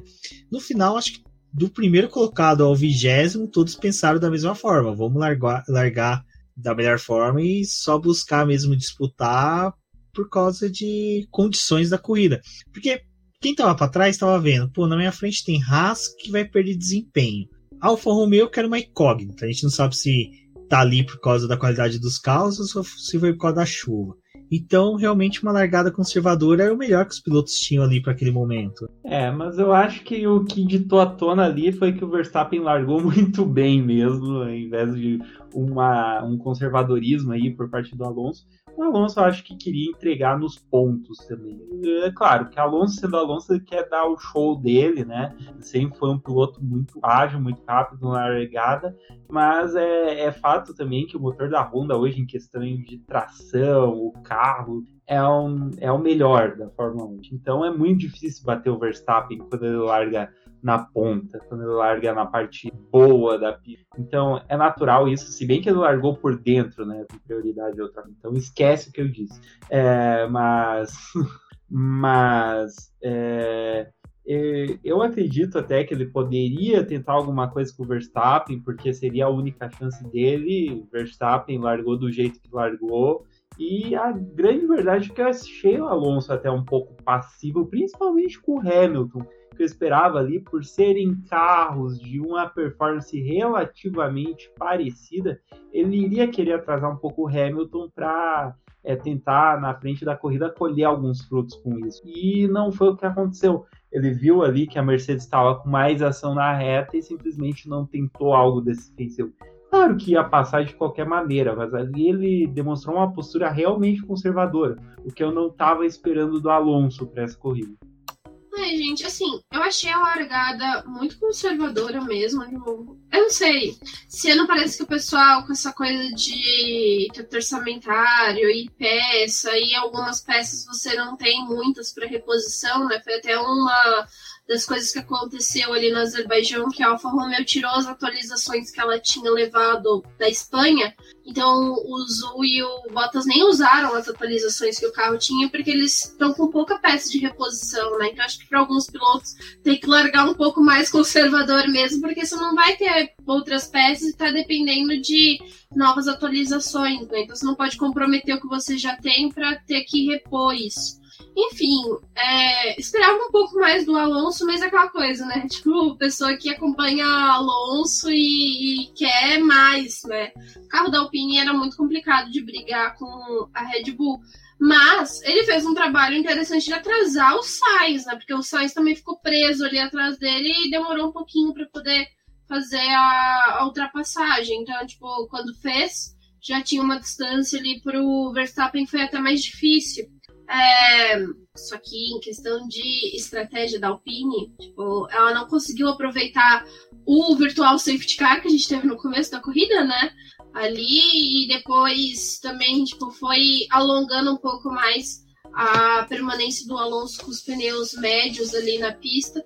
É, comprometendo o resultado dele também da corrida, né? E no final das contas, ai, gente, Alonso sendo punido mais uma vez. Acho que o Alonso, ele pegou o karma do Raikkonen, sabe? Quando você tinha, tipo, um, agora vir uns pontinhos legais aí, aí a, a FIA, vamos punir! vamos punir a corrida! Tirava os pontos do Raikkonen, sabe? Então, assim, Alonso tá, tá vivendo o que o Raikkonen vivia, entendeu? Frigoto, isso que a Débora comentou agora foi realmente uma tristeza, né? Porque antes é só o fã da Ferrari que tinha preocupação com as estratégias, né? Uma corrida em que você falava assim, não, essa corrida, estratégia de pneus vai ser fundamental, paradas de pit stop vai ser fundamentais.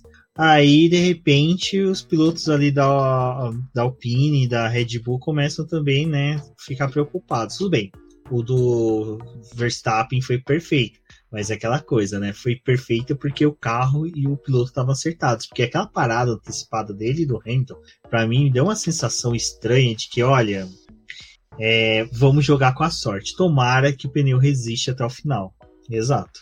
É, eu acho que é para colocar também, ó, dependendo do que for, a gente ter uma margem para fazer um plano novo, né? Porque é, se esperar que uma condição climática mais baixa, como não tem tanta curva de alta, talvez a gente consiga é, estender um pouco a margem desse pneu também, que é recomendado. Mas é, foi uma corrida muito atribulada com o safety car, com o safety car em si. A estratégia do Sainz no fim deu certo por conta do virtual safety car, mas Ferrari errou muito as paradas. Então, aí isso beneficiou a Red Bull também, que talvez não teve a melhor estratégia é, no fim das contas, mas as paradas deles foram 2,4 segundos, no máximo 3 segundos a Ferrari, gente do céu, a, o, o, que foi o Leclerc, cara? O Leclerc, se, pô, se tivesse a parada certa, ele ia voltar na frente daqueles carros e provavelmente iria conseguir desafiar muito bem ali as Mercedes pelo pódio, dada a configuração de fim de, de corrida. É, mas, gente, ele perdeu muito, muito, muito tempo então, o que realmente a gente tem que é, considerar é que a Ferrari precisa fazer muito é, a questão do jogo de, de pit stop, é, treinar muito isso, porque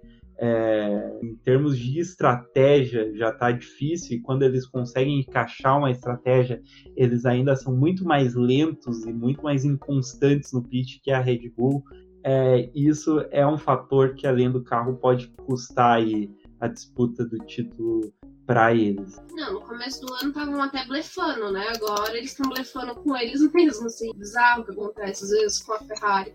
Tava até falando com o Rubens, né? Isso antes da corrida começar, que eu acreditava que ia ser um trabalho muito difícil dentro da Ferrari com dois pilotos em é, momentos diferentes da corrida, né? É, eu acreditava que a gente ia ter pilotos com dois momentos diferentes na corrida, né? Porque o Sainz estava largando mais à frente e o, e o Leclerc lá atrás. Então a gente ia ter tipo, uma divergência de estratégia, porque eles iam largar com pneus diferentes, eles iam fazer paradas em momentos diferentes, e é, não estava tão errado com relação a gente ter duas paradas né, para alguns pilotos ali. É, o Leclerc ele fez mais aquela estratégia que a gente teve no Azerbaijão mesmo, de larga com pneu duro, permanece mais tempo na pista e faz a parada ali no momento mais oportuno, né? E foi, foi um, assim, em tese, foi uma coisa muito boa. A parada dele deveria ter funcionado um pouco melhor para ele voltar atrás do Stroll, né? E não da tantas posições que ele acabou perdendo. Porque aí, além de você é, voltar atrás, você tem que fazer ultrapassagem, você tem que comprometer o desempenho do pneu. Às vezes você acaba encontrando um Ocon ali da vida que te atrapalha e vai desgastando o seu pneu mais ainda. Mas a Ferrari, ela precisa. Nossa, eu concordo com o Frigoto, precisa treinar muito o pit stop, assim, ela tem que fazer um cursinho, ela e a McLaren, sabe? Para poder resolver as coisas. Bom, Frigota, a Débora tocou na minha ferida, né? Lembrou do final de semana da McLaren, que eu tava feliz que olhava aqui na pauta e não via nada de McLaren, né? Mas o, o Rafael Fernandes, que está acompanhando as nossas gravações, te perguntou, Rubens, o que, que você achou da tragédia dos pitstops da McLaren? É, se já, a McLaren já terminou os pitstops, né? Que foi uma tragédia. Cara, a McLaren, ela, sinceramente, ela é, sabe, perdeu a linha. Até... Rubens. Não, falta palavras. E é até interessante que agora o pessoal lá no grupo de apoiadores do BP, que o Rafael Fernandes também faz parte, mandou uma planilhinha com as vitórias das equipes de Fórmula 1. Por exemplo, a própria é, Red Bull já tá para chegar na Williams e tipo a McLaren Williams estacionou no tempo da história. Porque, tipo, a Mercedes já tá passando elas, a Ferrari tá lá soberano com mais de 200 vitórias, né? Nenhuma das outras equipes abaixo chegou a 200 vitórias. Ah, mas a Williams e a McLaren simplesmente pararam no tempo estacionaram e não evoluem. E, cara, a McLaren realmente é uma tristeza. E nesse final de semana, né, que o, o Daniel Ricciardo deu uma entrevista falando que ele e o Zac Brown se acertaram, que tá tudo legal, que o amor voltou entre eles, parece que realmente a McLaren falou: não, tá bom, a gente vai fazer um jeito que você não fique parecendo mais um piloto que, sabe, tá se acabando dentro da equipe. Nós vamos cagar toda a corrida de todo mundo com pitstops horríveis. Porque é aquele show de horror. Cara, eu tô esperando a edição de fã colocando a música dos Trapalhões no pit stop do Lando Norris, porque aquilo ali foi a coisa mais dantesca. Se eu não me engano, no GP do Canadá foi piloto da Super, a, a Super Aguri, se eu não me engano, estou tentando lembrar o nome do piloto, que parou no pit stop. Nenhum engenheiro, ninguém saiu dos mecânicos para trocar os pneus e, tipo, depois de uns 10 segundos que o carro estava parado fora do pit stop, sai todo mundo. O Felipe Meira, direto, ele publica esse vídeo no YouTube dele, quer dizer, no Twitter, para relembrar essa cena cômica. E foi, parece que que aconteceu com a McLaren. Eles, olha, vamos fazer um pit stop duplo, pilotos. Pilotos, tá bom, beleza, mas os mecânicos não avisaram e o pessoal ficou perdido ali. Só faltavam ter colocado pneu de chuva no carro deles. Mas McLaren e Ferrari realmente parece que eles precisam é, esquecer essa questão do. Parece seleção brasileira de futebol, sabe? É, camisa tem peso, tem que respeitar a camisa, e hoje no automobilismo não tem mais isso, não, filho ninguém vai respeitar a história de vocês, ninguém vai esperar, respeitar o passado de vocês se vocês mesmos não respeitar. Então, foi um final de semana triste para os marcas laristas. Gente, foram excruciantes o que? 20 segundos a mais do que um pit stop normal, pit stop do Norris, e parecia treino aquela coisa, parecia que estavam. Tipo, a galera ficou parada ali esperando o pneu, daí veio o cara que era o cara que cuidava dos pneus, falar com a galera que que tava trocando os pneus, gente, foi um dos piores pitstops que eu vi na Fórmula 1. Olha, e olha que a gente tinha Minardi, maravilhosas pérolas. É, mas realmente, é, Norris não dá nem para falar, né? Completamente prejudicado. Pelo menos o Richard ali. ele andou muito mais próximo do que poderia ser feito na McLaren ali. Ele flertou muito é, a zona de pontuação, né? E teve boas brigas, tudo, fez uma boa ultrapassagem, não me lembro exatamente quem, mas realmente, fim de semana da McLaren, é isso que dá a McLaren. Você tá com o carro cheio de Bitcoin aí, não sabe se dá para confiar ou não, né? Então, é essa questão da McLaren no momento, questão de incerteza, às vezes pontua, às vezes o Norris consegue alguma coisa, é, e às vezes o carro, o carro em certas corridas consegue rivalizar o Pine, rivalizar as equipes ali que estão brigando pelo, pela frente ali, por ser a quarta, quinta força, mas dessa vez é, realmente nada deu certo na estratégia da McLaren. É uma sequência que vem desde Mônaco, não dando certo. A McLaren, todo fim de semana que passa, ela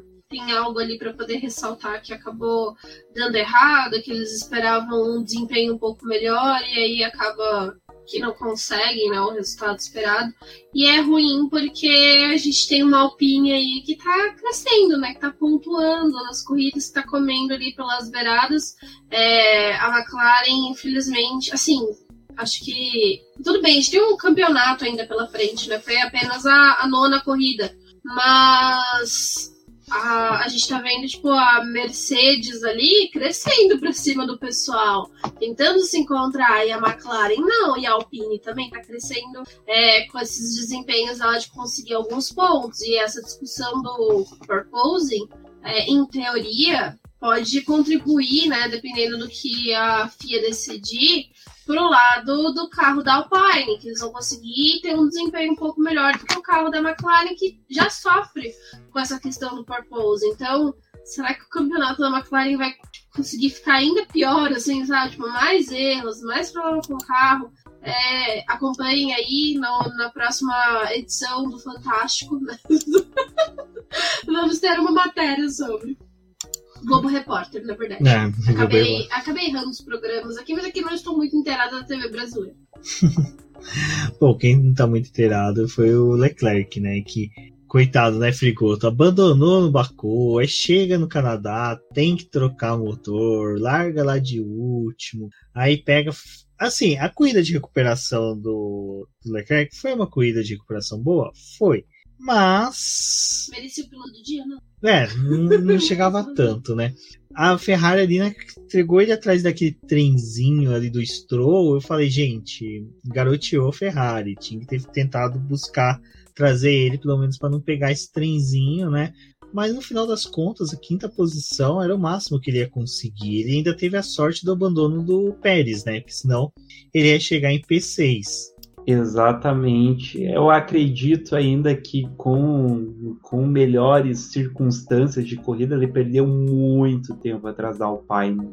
Eu acho que eles já deviam ter tido a ação de parar muito antes naquele caso, né? Eles ficaram muitas e muitas voltas perdendo tempo é, de um pneu que já estava desgastando por conta de seguir o carro tão próximo por tanto tempo e de tentar dar tudo para ultrapassar é, Alpine naquelas circunstâncias e realmente não estava dando. E foi a própria teimosia da Ferrari, eu acho, porque o Leclerc falou constantemente no rádio: gente, o pneu tá em frangalhos, então vamos parar logo. Ele deu várias, é, vários sinais era o momento de parar e eles acabaram tentando estender essa janela para ter uma condição melhor de pneu para frente, mas realmente Ferrari também tem que ser um pouco mais rápida na questão do plano B, no plano C, se for, porque eles tiveram que parar do mesmo jeito, a parada foi aquilo que foi, então só deram coisas erradas. Eu acredito que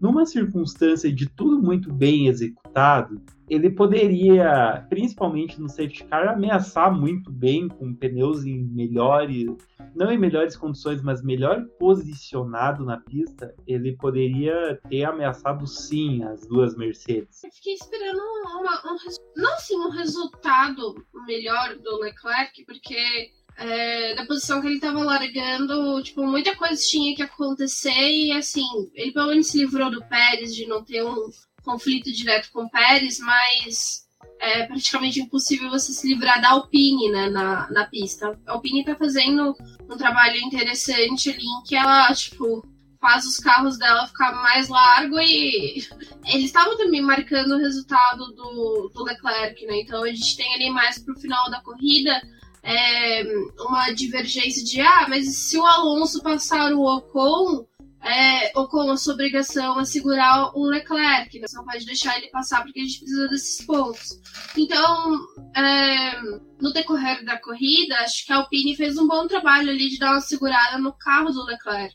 Mas é, às vezes, tipo, ele durante toda a prova, ele teve umas dificuldades ali poder fazer algumas ultrapassagens. Daí uma coisa que a gente estava conversando aqui no off, é, antes de começar a gravar o podcast, foi com relação a isso, né? A gente esperava que esses carros proporcionassem mais ultrapassagens. O Canadá também tinha essa característica, porque estava todo mundo muito animado com essa corrida do Canadá, pela mistura que teve no grid ali durante a classificação, mas também que a gente tenha mais ultrapassagem na pista. E as configurações dos carros e as aposes, assim, ao, na minha visão, parece que num momento que a gente está tendo os desenvolvimentos do carro, que algumas, algumas equipes estão atualizando seus carros, a gente já está começando a ter até uma distância de desempenho de alguns carros e está dificultando um pouco mais ter ultrapassagem. Então, tipo assim, o problema não é talvez o carro, mas o problema é a, forma como os times conseguem lidar ou não com as suas atualizações, porque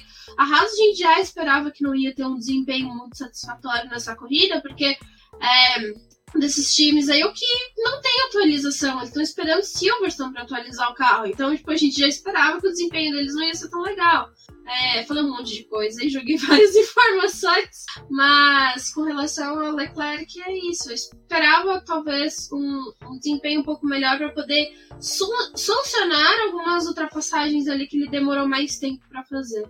Exato, e eu acho também que é, a questão da Ferrari realmente também é o problema de tracionar o carro, de fazer essa traseira para quieta, porque a gente viu muito isso com, com é, ele perdia muito na zona de extração, principalmente quando o pneu estava tá velho, né? É a maior dificuldade, porque no, na classificação eles até conseguem arranjar aderência suficiente para ser rápido onde precisa, mas ali em questão de correr, principalmente no Canadá, que só tem tração, é, e os carros Ferrari usando menos pressão aerodinâmica porque estavam devendo em reta, é, foi isso que aconteceu.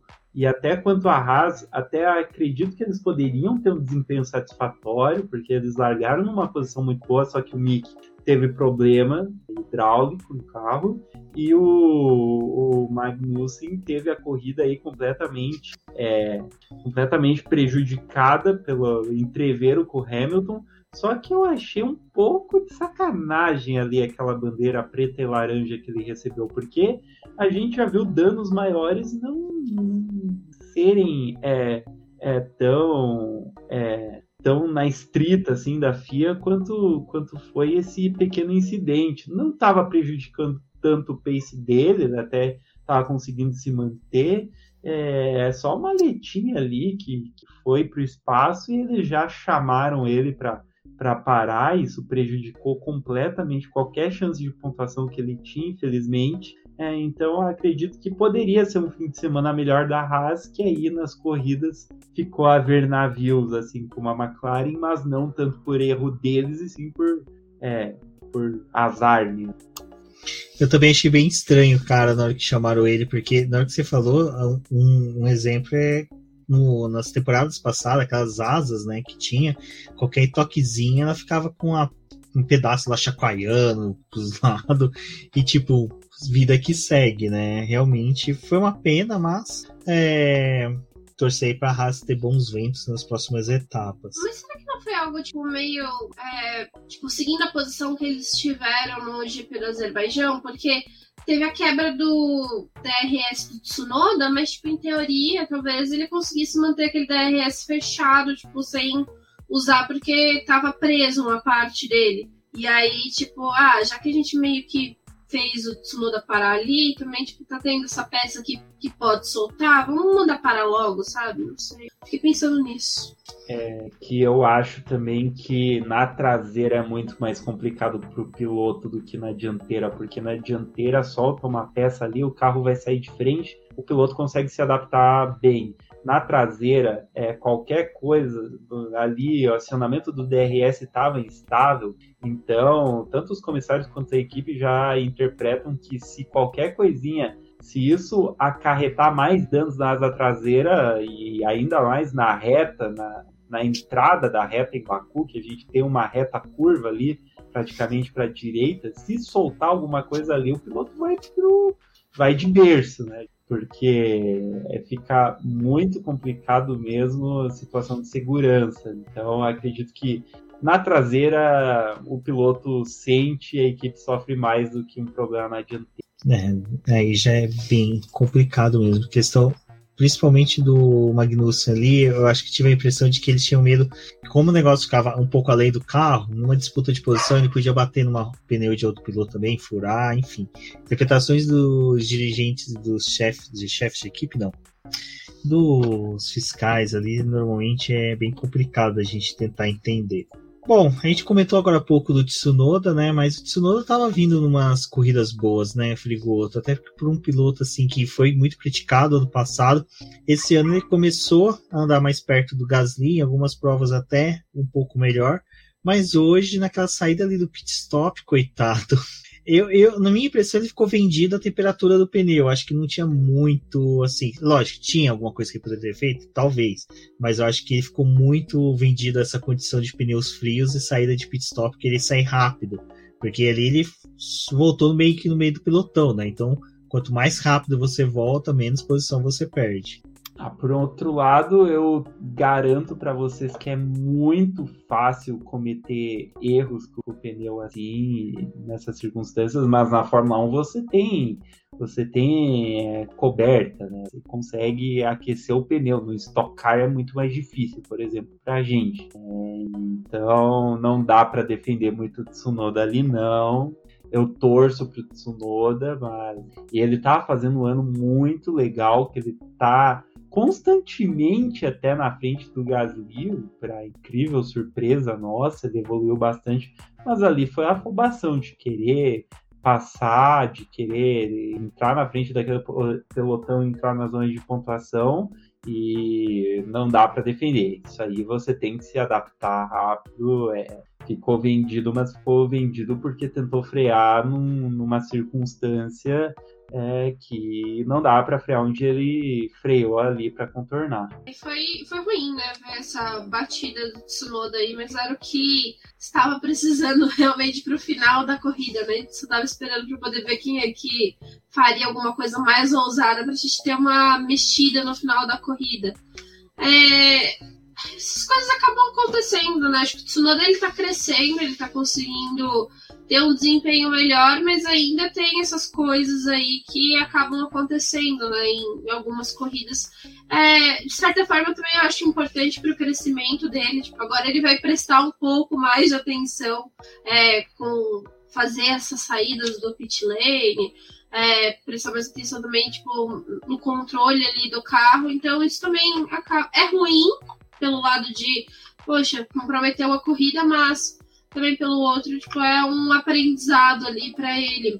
E o pit lane do Canadá é bem interessante, né? Porque você acaba matando duas chinquenes ali, a última e a primeira, na né? primeira curva ali do circuito. Então, é até bom passar pelo pit lane, é, foi até legal a gente ver mais pit stops para algumas equipes, porque eles estavam tipo, mais assim, ah, é um pit lane rápido, então pra gente ter é, compensa fazer essa parada, né?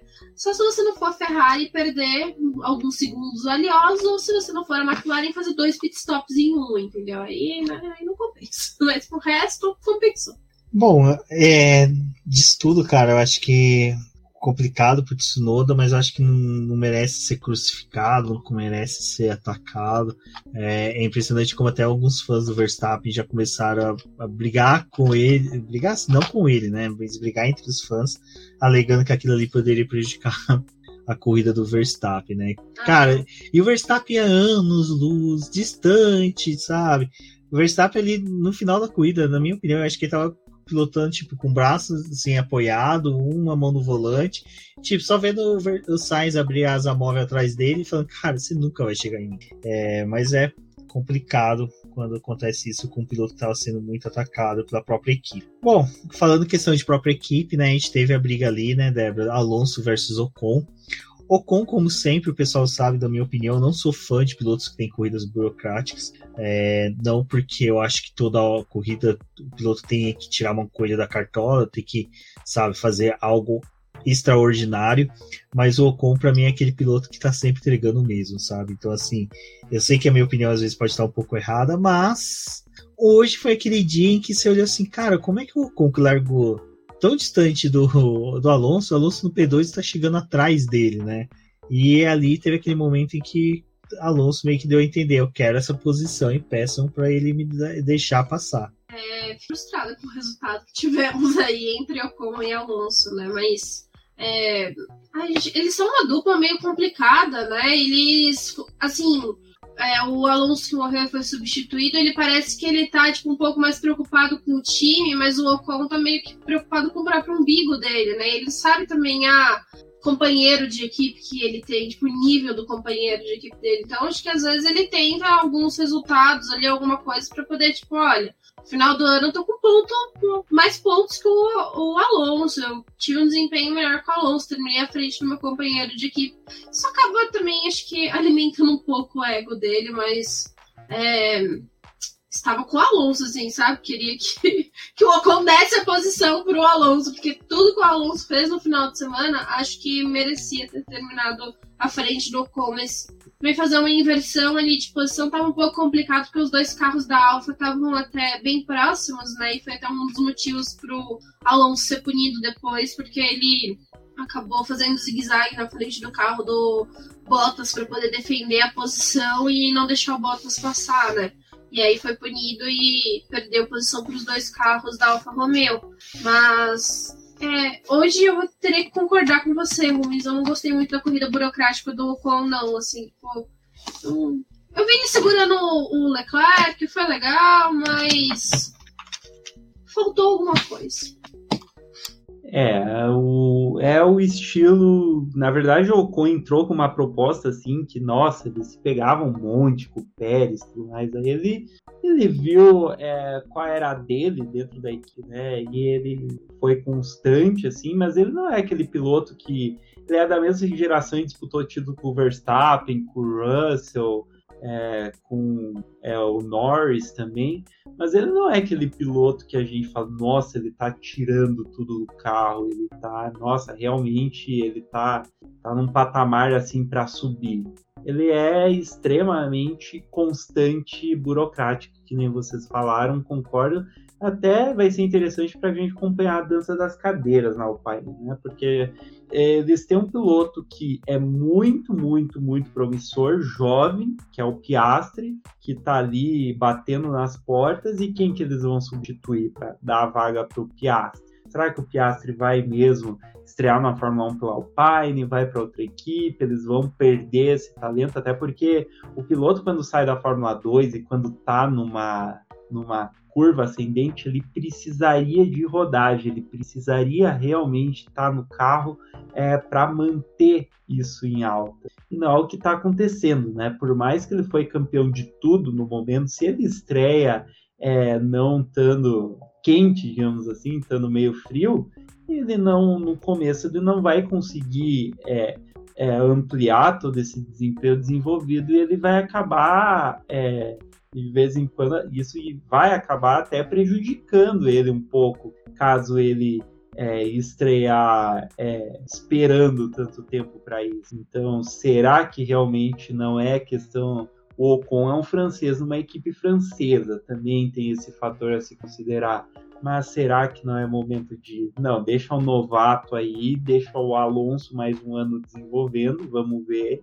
Daí o Ocon se vira para achar vaga em em outra equipe por enquanto. O Williams seria uma opção, né? Não sei. Então é um embate interessante. É, Frigoto, até porque, assim, tipo, que nem o Russell ter ido para Williams fez sentido, porque a Mercedes não tinha aonde colocar ele e ele ainda estava ali como um piloto de, de formação, né? Eles estavam tipo, esperando um momento melhor para trazer ele para Mercedes. Mas é, o Piastre, tipo, a, Alpine, no momento que ela tá, ela não consegue oferecer um carro, tipo, Mercedes pro, pra esse piloto. Né? Tipo assim, com a promessa de ah, a gente vai te colocar na Williams para te preparar porque a gente vai ter um carro melhor. E aí eu acho que tipo, você fica perdendo muito tempo de não ter o Piastre correndo no grid da Fórmula 1 tipo, ao lado de um Alonso, que poderiam já estar tá pulando uma etapa, sabe? Entre aspas, porque você tem o Alonso que poderia auxiliar esse menino fazendo o mesmo trabalho do que o Hamilton tá fazendo com o Russell, sabe? E aí é, também. A gente, pra ser sincera, eu não, não consigo é, quando a gente fala sobre dança das cadeiras e, tipo, Otimar e Ocon, eu não, não consigo ver, talvez, o, o Otimar muito feliz com o que o Ocon tá fazendo, porque o resultado é legal, né? A gente tem os pontos ali no final, mas tá se tornando meio burocrático você ter que lidar com os dois ali, e o Ocon, ele é muito daquele que não aceita, assim, tipo, ai mas eu já tô aqui, sabe? Eu não vou dar a minha posição pro Alonso. E aí chega um momento que você pode estar colocando os dois carros em risco, porque, tipo, ah, o Alonso também não quer ficar atrás do Ocon, né? Ainda mais no fim de semana que ele vinha fazendo. Então, é, eu tô com, com fregoto, assim, eu gostaria mais, mais que o Alonso permanecesse na equipe e o Piastri chegasse e o Ocon fosse a pecinha a ser mudada. E isso não é tão não possível, né? Porque o Pérez, Pérez está aí com uma história mais viva de contratos podem ser quebrados. Exato. Bom, Piastri, pelo menos depois desse final de semana, dizem que Piastri 2023 já é uma realidade, né? Porque o Ultimar já falou já que sim, ele estará no grid de 2023 já rolou o papinho que ele assumiria o vaga da Williams, que é do Latifi, já pro GP de Silverstone.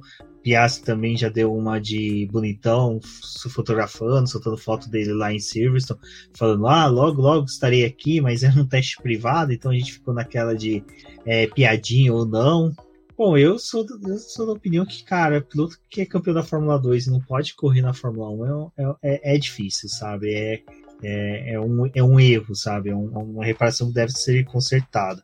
E piloto ficar parado um, dois anos, cara, não dá certo, sabe? Eu acho que um dos crimes que a McLaren cometeu uma vez foi de ter feito isso com o Van Dorn, jogar ele lá no Japão para correr na Super Fórmula, depois voltar.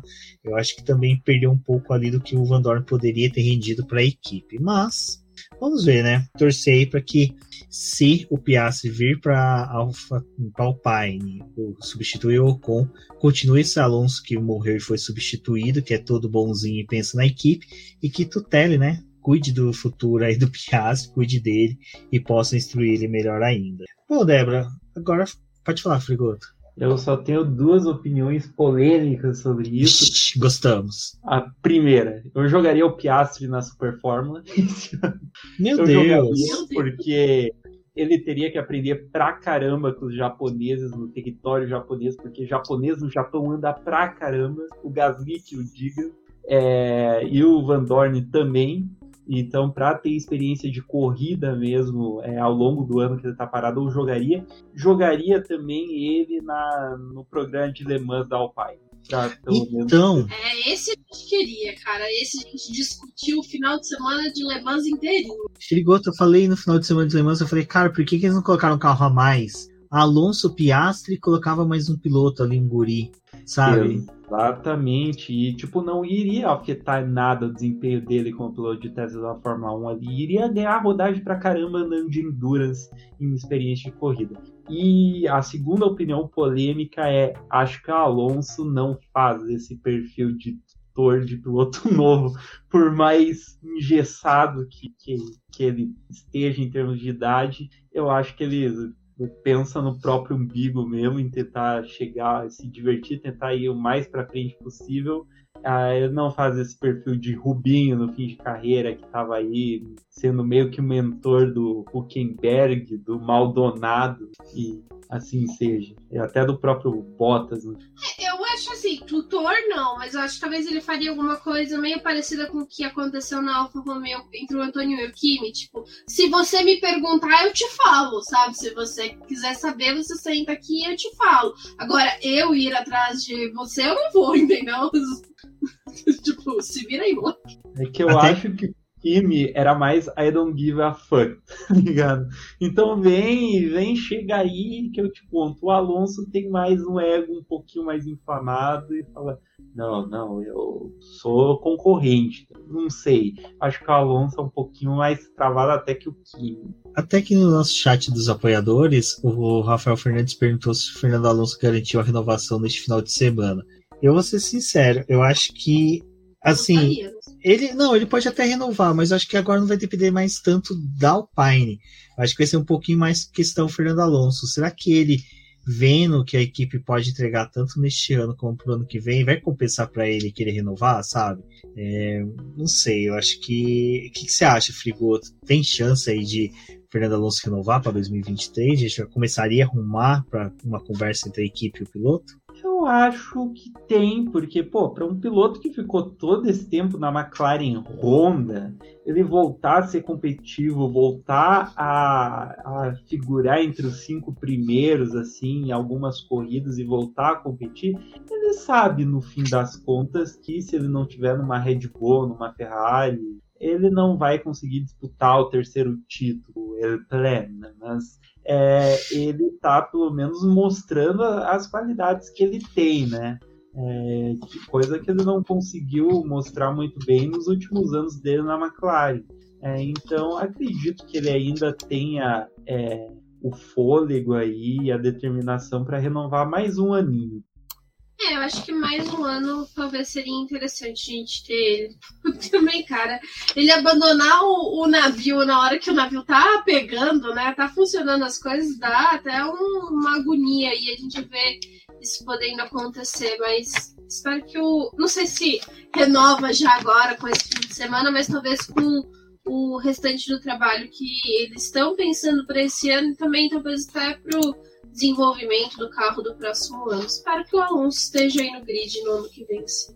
É, mas por favor, administradores da UEC, administradores da Fórmula 1, não marquem mais o final de semana da 24 horas de Le Mans com cuida da Fórmula 1, sabe? Pô, é tão, seria tão legal ver, quem sabe, um carro a mais da Alpine com o Fernando Alonso, Piastri, mais um piloto da, da academia de pilotos dele, poder correr lá no final de semana. Meu sonho é que quando tiver o hipercarros, sabe, que Ferrari possa também, sabe, levar alguns ex-pilotos deles para poder correr. Eu acho que seria muito gostoso acompanhar o final de semana com grandes nomes da Fórmula 1 em atividade, como a gente teve ali nos anos 70, né, Frigoto? Acho que seria bem legal. E também, né, evite 500 milhas, né? Vai que algum louco decide lá correr, tipo o Vettel, que já recebeu até convite para poder ir para lá. Ah, se bem que eu achava legal, eu ainda acho legal quando eles vão para as 500 milhas, 24 horas de Le Mans, enfim. Eu ainda voto para isso. Nossa, é muito legal. Eu, gostei muito no ano que o Huckenberg foi e ele ganhou, que na coletiva de imprensa seguinte, ele levou o troféu de 24 horas de Le Mans, ele colocou assim em cima da mesa da coletiva, e o Nico Rosberg ficava olhando com uma cara de sem graça, porque, me engano, foi em 2016 isso, e foi aquele ano que o Rosberg estava correndo bem e a coletiva inteirinha foi pautada no Huckenberg ter conseguido a vitória, né? E tipo, o Rosberg ficou jogado de escanteio e aquela cara dele de taxa olhando aquele troféu gigante na mesa da coletiva. Então. Merece só por ser de você. Exatamente. Coisa que eu nunca fui, que o Rosberg já foi, banido de um paddock da, de automobilismo. Então eu tô feliz. 1 a 0 para nós. Bom, pessoal, acho que agora compensa a gente falar um pouquinho da Mercedes, né, Débora? Que olha, ah, nós queremos que mudem a regra das golfinhadas para que a gente possa ter um, é, nossos pilotos não tenham mais dor nas costas. Aí vem alguém e fala, não, eles querem desempenho e não sei o que. Aí me vem a Mercedes nesse final de semana e estraçalha tudo, né? Tudo bem, é mais um final de semana que ela colheu resultados em decorrência do que aconteceu com Leclerc e Pérez, porque se Leclerc e Pérez estão ali na posição que eram devidas a eles, tipo um P2 e um P3, o Hamilton dificilmente chegaria ao pódio, né? Mas entregou, entregou bonito, né? A corrida dos dois pilotos foi uma corridaça. Russell, Russell e Hamilton correu muito e muito bem. Legal, né? O carro também estava bem é, mais equilibrado, se a gente pode dizer assim, né? Eles estavam operando muito bem. Aquele último safety car deu uma ajuda ali para poder é, reduzir a distância que existia entre Hamilton, Sainz e o, o Verstappen, mas não era um carro para poder brigar com eles ali, não tinha como fazer isso. Essa luta com Ferrari e Red Bull ainda é, não está tão próximo quanto gostaríamos. Mas aí ah, eu gostei do, da forma como os dois saíram do carro e depois de um fim de semana caótico ali, eles conseguiram é, tipo, um bom resultado, né? E o Russell aí novamente manter a marca dele, né? Sempre dentro do top 5. Então, mais um bom resultado para o piloto. E achei muito merecido o pódio do Hamilton, porque, cara, ele é um piloto que tá. Assim, sempre criticaram muito o Hamilton, né? Mas esse ano vai, só porque termina atrás do Russell em algumas provas, o pessoal exclui também as coisas que ele faz na corrida, ou também é, o fato deles ainda estarem testando esse carro, ainda tá trabalhando com configurações diferentes, então achei o saldo desse fim de semana bem positivo para os dois. Frigoto, Mercedes realmente parece que acerta a mão no carro, mas só que ainda vai depender muito dos infortúnios de Mercedes e Red Bull para chegar no pódio, né?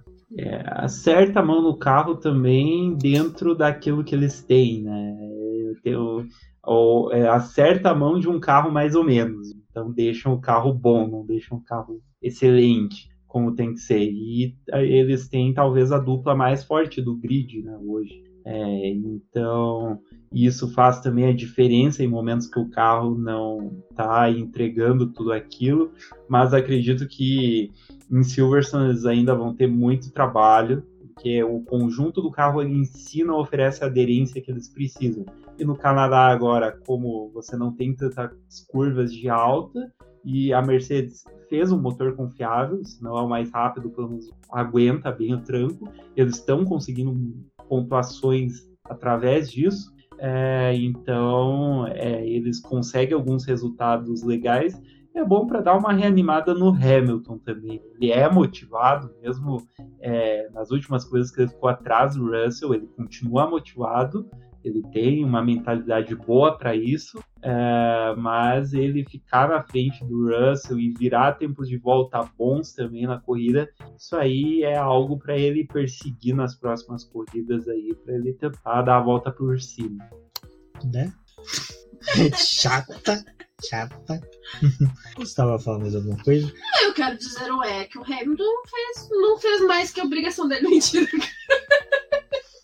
Foi bem. Coitado.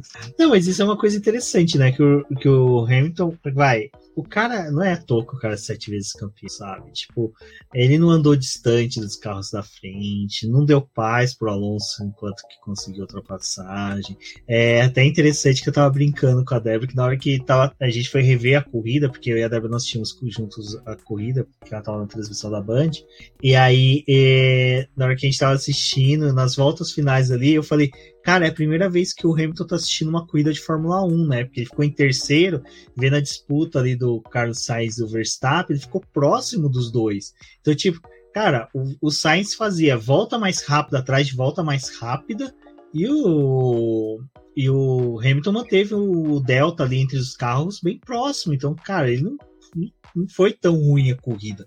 Eu acho que se a Red Bull conseguir, Red Bull não, desculpa, a Mercedes conseguir um acerto de carro, uma melhora, uma evolução boa nas próximas etapas, eu não coloco a Mercedes como uma candidata campeã de qualquer coisa, assim, mas eu acho que é aquela equipe que vai incomodar demais a Ferrari e a Red Bull, que é aquela equipe que vai começar a roubar ponto, pódio. Principalmente da Ferrari. Da Ferrari ela vai dar muito trabalho, porque o Frigoto falou muito bem da questão da confiabilidade, né? Esse motor Mercedes, cara, é indiscutível. O bichinho funciona com uma beleza. Bom, crianças, já que a gente falou de quem funcionou, que é uma beleza, antes de finalizar aí, vamos falar da Alfa Romeo, né? Que Até que enfim colocou dois pilotos no pontuação. O menino Guanizu foi o primeiro chinês a chegar no Q3, classificar no top 10, já pontuou pela segunda vez, correu bem, muito bem. Eu gostei.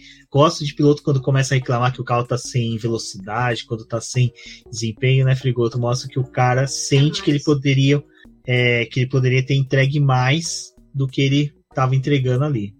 É, ele era o piloto mais arrojado da Fórmula 2, né? Nos últimos dois anos que ele guiou na Fórmula 2, então era muito legal de ver a corrida dele. Mas eu sinto informar nós torcedores, mas eu prevejo que em Silverstone ele vai sofrer um pouco.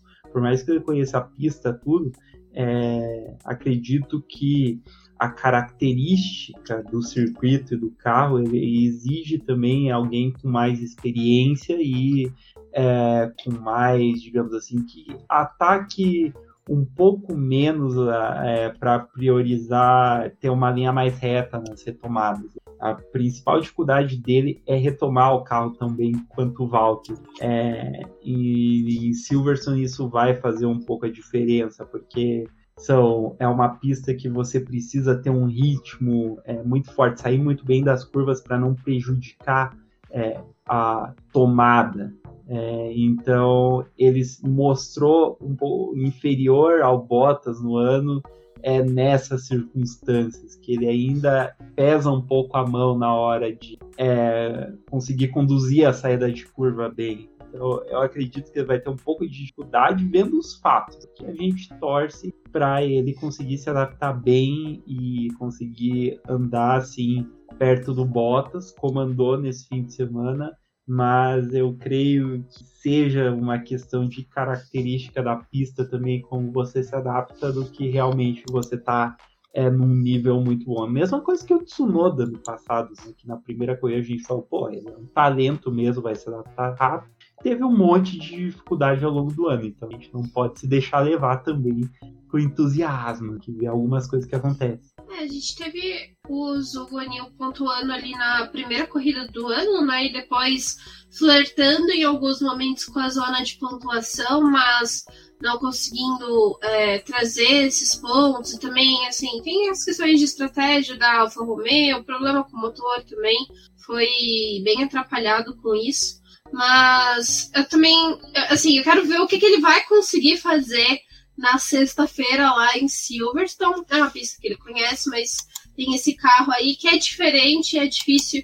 Sim, para os pilotos com mais experiência já é difícil, imagina para um novato, né, que tá tendo contato aí primeira vez com esses carros.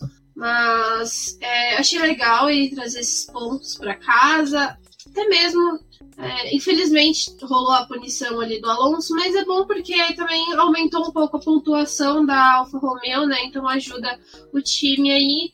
E é difícil porque a gente tá numa disputa entre a Alfa Romeo e a Alpine, né? A briga deles ali é direta, então todos os pontinhos acabam contando. Mas estou ansiosa para as próximas corridas do, do Zulsi. É bom, pessoal, isso vamos ver, porque a questão do Zou acho que é bem interessante, porque o Frigoto falou dele ter sido um, um, piloto muito arrojado na Fórmula 2, era o que eu esperava dele na Fórmula 1, mas só que é aquela coisa, né? O seu arrojo depende também do seu carro, né? Quanto que o teu carro consegue entregar e torcer para o Alfa Romeo conseguir entregar um bom carro aí para o, Frigoto. Seria interessante, né, Frigoto, entregar um bom carro para você na, na, na Alfa Romeo, quem sabe um dia. Tem categorias aqui brasileiras que correm de Alfa Romeo, quem sabe agora o espírito tocou meu coração, estou prevendo algo para o Frigoto. Bom, pessoal, é, antes de fechar, a nossa querida Ju mandou aqui no chat dos apoiadores que ela votou no piloto do dia, né, que foi o Leclerc. E aí eu queria saber de vocês, até lançou isso daí, é legal, eu vejo alguns programas fazerem isso, a gente quase não faz aqui no BP, mas falar qual foi o nosso piloto do dia e por quê. Vou começar com você, Gustavo. Quem que foi seu piloto do dia e quem que você viu que merecia um troféu abacaxi pelo bom desempenho? Sabe aquela jarra da grande família de abacaxi? A gente podia começar a fazer ele de troféu melhor piloto do dia na Fórmula 1. É maravilha, eu vou comprar essa jarra uma hora. É, hoje tá um pouco difícil. Hoje tá um pouco difícil. eu acho que pela evolução como um todo, o jogo Anil merecia, assim, uma certa nota, mas assim, eu vou por Hamilton hoje. É, Verstappen, eu iria por Verstappen na classificação, não tem jeito. E Hamilton, é, pelo conjunto do que ele conseguiu fazer é, agora, que ele conseguiu encaixar realmente uma corrida mais sólida, porque ele tem um ritmo de corrida ainda muito bom. Que ele fez a melhor, ele ficou com a melhor volta da corrida por um bom tempo, isso em circunstâncias de pneu relativamente parecida com a do Verstappen. Então, realmente, ele consegue ainda ter o, o pelinho diferenciado na corrida. Ele não tem sido tão rápido na classificação quanto o Russell, deu azar em muitas corridas, mas ele ainda mostra que ele tem assim lampejos de auge. Então eu acho que foi uma boa corrida do Hamilton. Eu vou votar para ele dessa vez. Bom, se fosse da classificação, acho que eu nomearia o Alonso, porque a gente já falou todo, sobre todo o fim de semana do Alonso, então acho que ele merece o destaque do sábado. E no domingo é, estou dividida aqui entre Carlos Sainz, que acho que o Sainz, o final ali dele, ele foi muito aguerrido para poder tentar buscar a primeira vitória. Ele foi para cima do Verstappen. É, parte ruim foi realmente a configuração do carro da Ferrari, né? Que era um carro mais.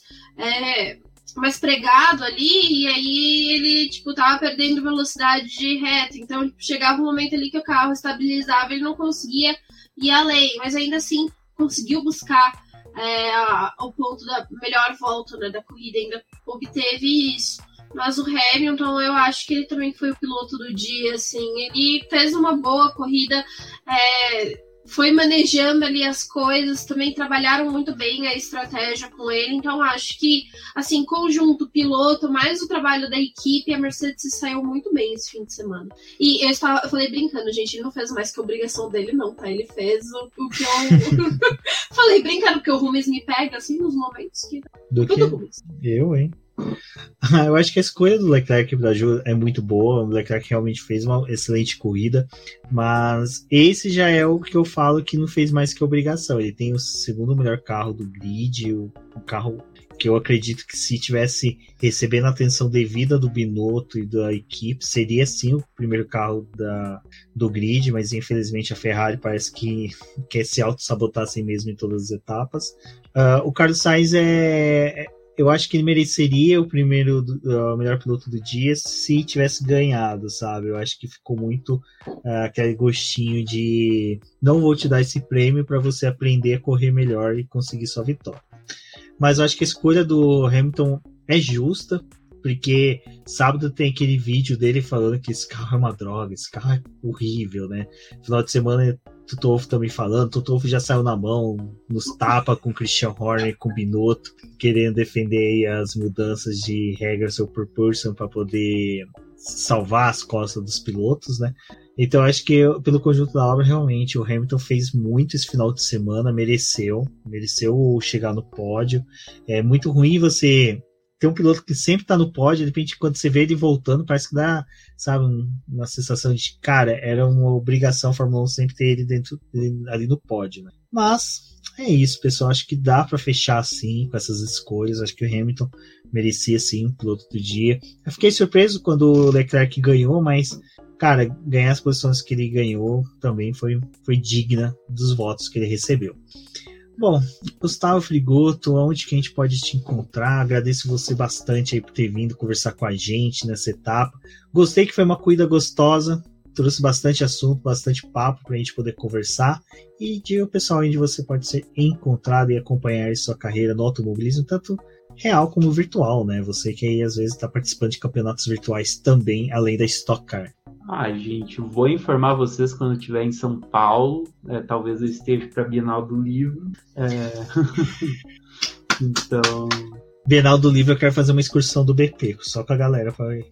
Então, é, vai ser bem legal. É, espero que dê tudo certo, que eu consiga essa disponibilidade. É, e meus canais para vocês me seguirem a minha carreira e seguirem tanto no real quanto no virtual inclusive quando eu participo de podcasts. É, Gustavo Frigoto 86 no Instagram, também é, Gustavo Frigoto Oficial no Facebook. Eu tenho uma conta na Twitch também, que de vez em quando eu brinco por lá, que é Gustavo Frigoto 86. É, e também no Instagram tem uma árvore de links bem legal, fica aí a deixa. Eu quero agradecer muito a vocês pelo convite. É, foi muito legal bater esse papo com vocês. É, espero receber mais convites também. E vamos tentar ir com tudo para a próxima da Stock. Inclusive, terça-feira tem corrida virtual, que é promovida pela Stock Real. Então, todo, a maioria dos pilotos reais vai estar lá. É um campeonato bem importante aí que a Stock está promovendo. É, e vamos bater roda com o Rubinho no virtual também, essa galera toda. É, vai ser bem divertido e bem difícil. Tá? Frigoto, obrigada por ter participado aqui do podcast, ter aceitado o convite e ter trazido suas opiniões aqui pra gente. Foi muito legal. Vamos te chamar mais vezes. Só acompanhem ele também. Se você está escutando o programa e conhece um patrocinador, alguém que pode auxiliar, ajude aí também. A gente ia conseguir um patrocínio pro Frigoto para ele ter uma temporada mais tranquila na Stock Car, porque é difícil é, esse trabalho, né? E a gente sabe o quanto que é complicado obter patrocinadores, mas se vocês apoiarem ele nas redes sociais e também auxiliarem, é muito importante para ele também para o nosso trabalho aqui. Então, compareçam mais vezes. Muito obrigado a todo mundo que escutou o podcast até aqui. Até a Jorenberg aqui fala no chat dos apoiadores que gostou muito da participação do Gustavo Gostamos também, sempre o Frigoto muito bem-vindo aqui. Sim, estará novamente. E agora gostei da ideia da Bienal, viu? Vamos conversar. Na última que teve, o Valese veio de Curitiba. Quem sabe aí você e o pessoal de Curitiba se juntam e vem de uma, alugam uma Kombi e vem todos para poder curtir, porque a Bienal também é um ambiente muito gostoso aí para a gente conversar.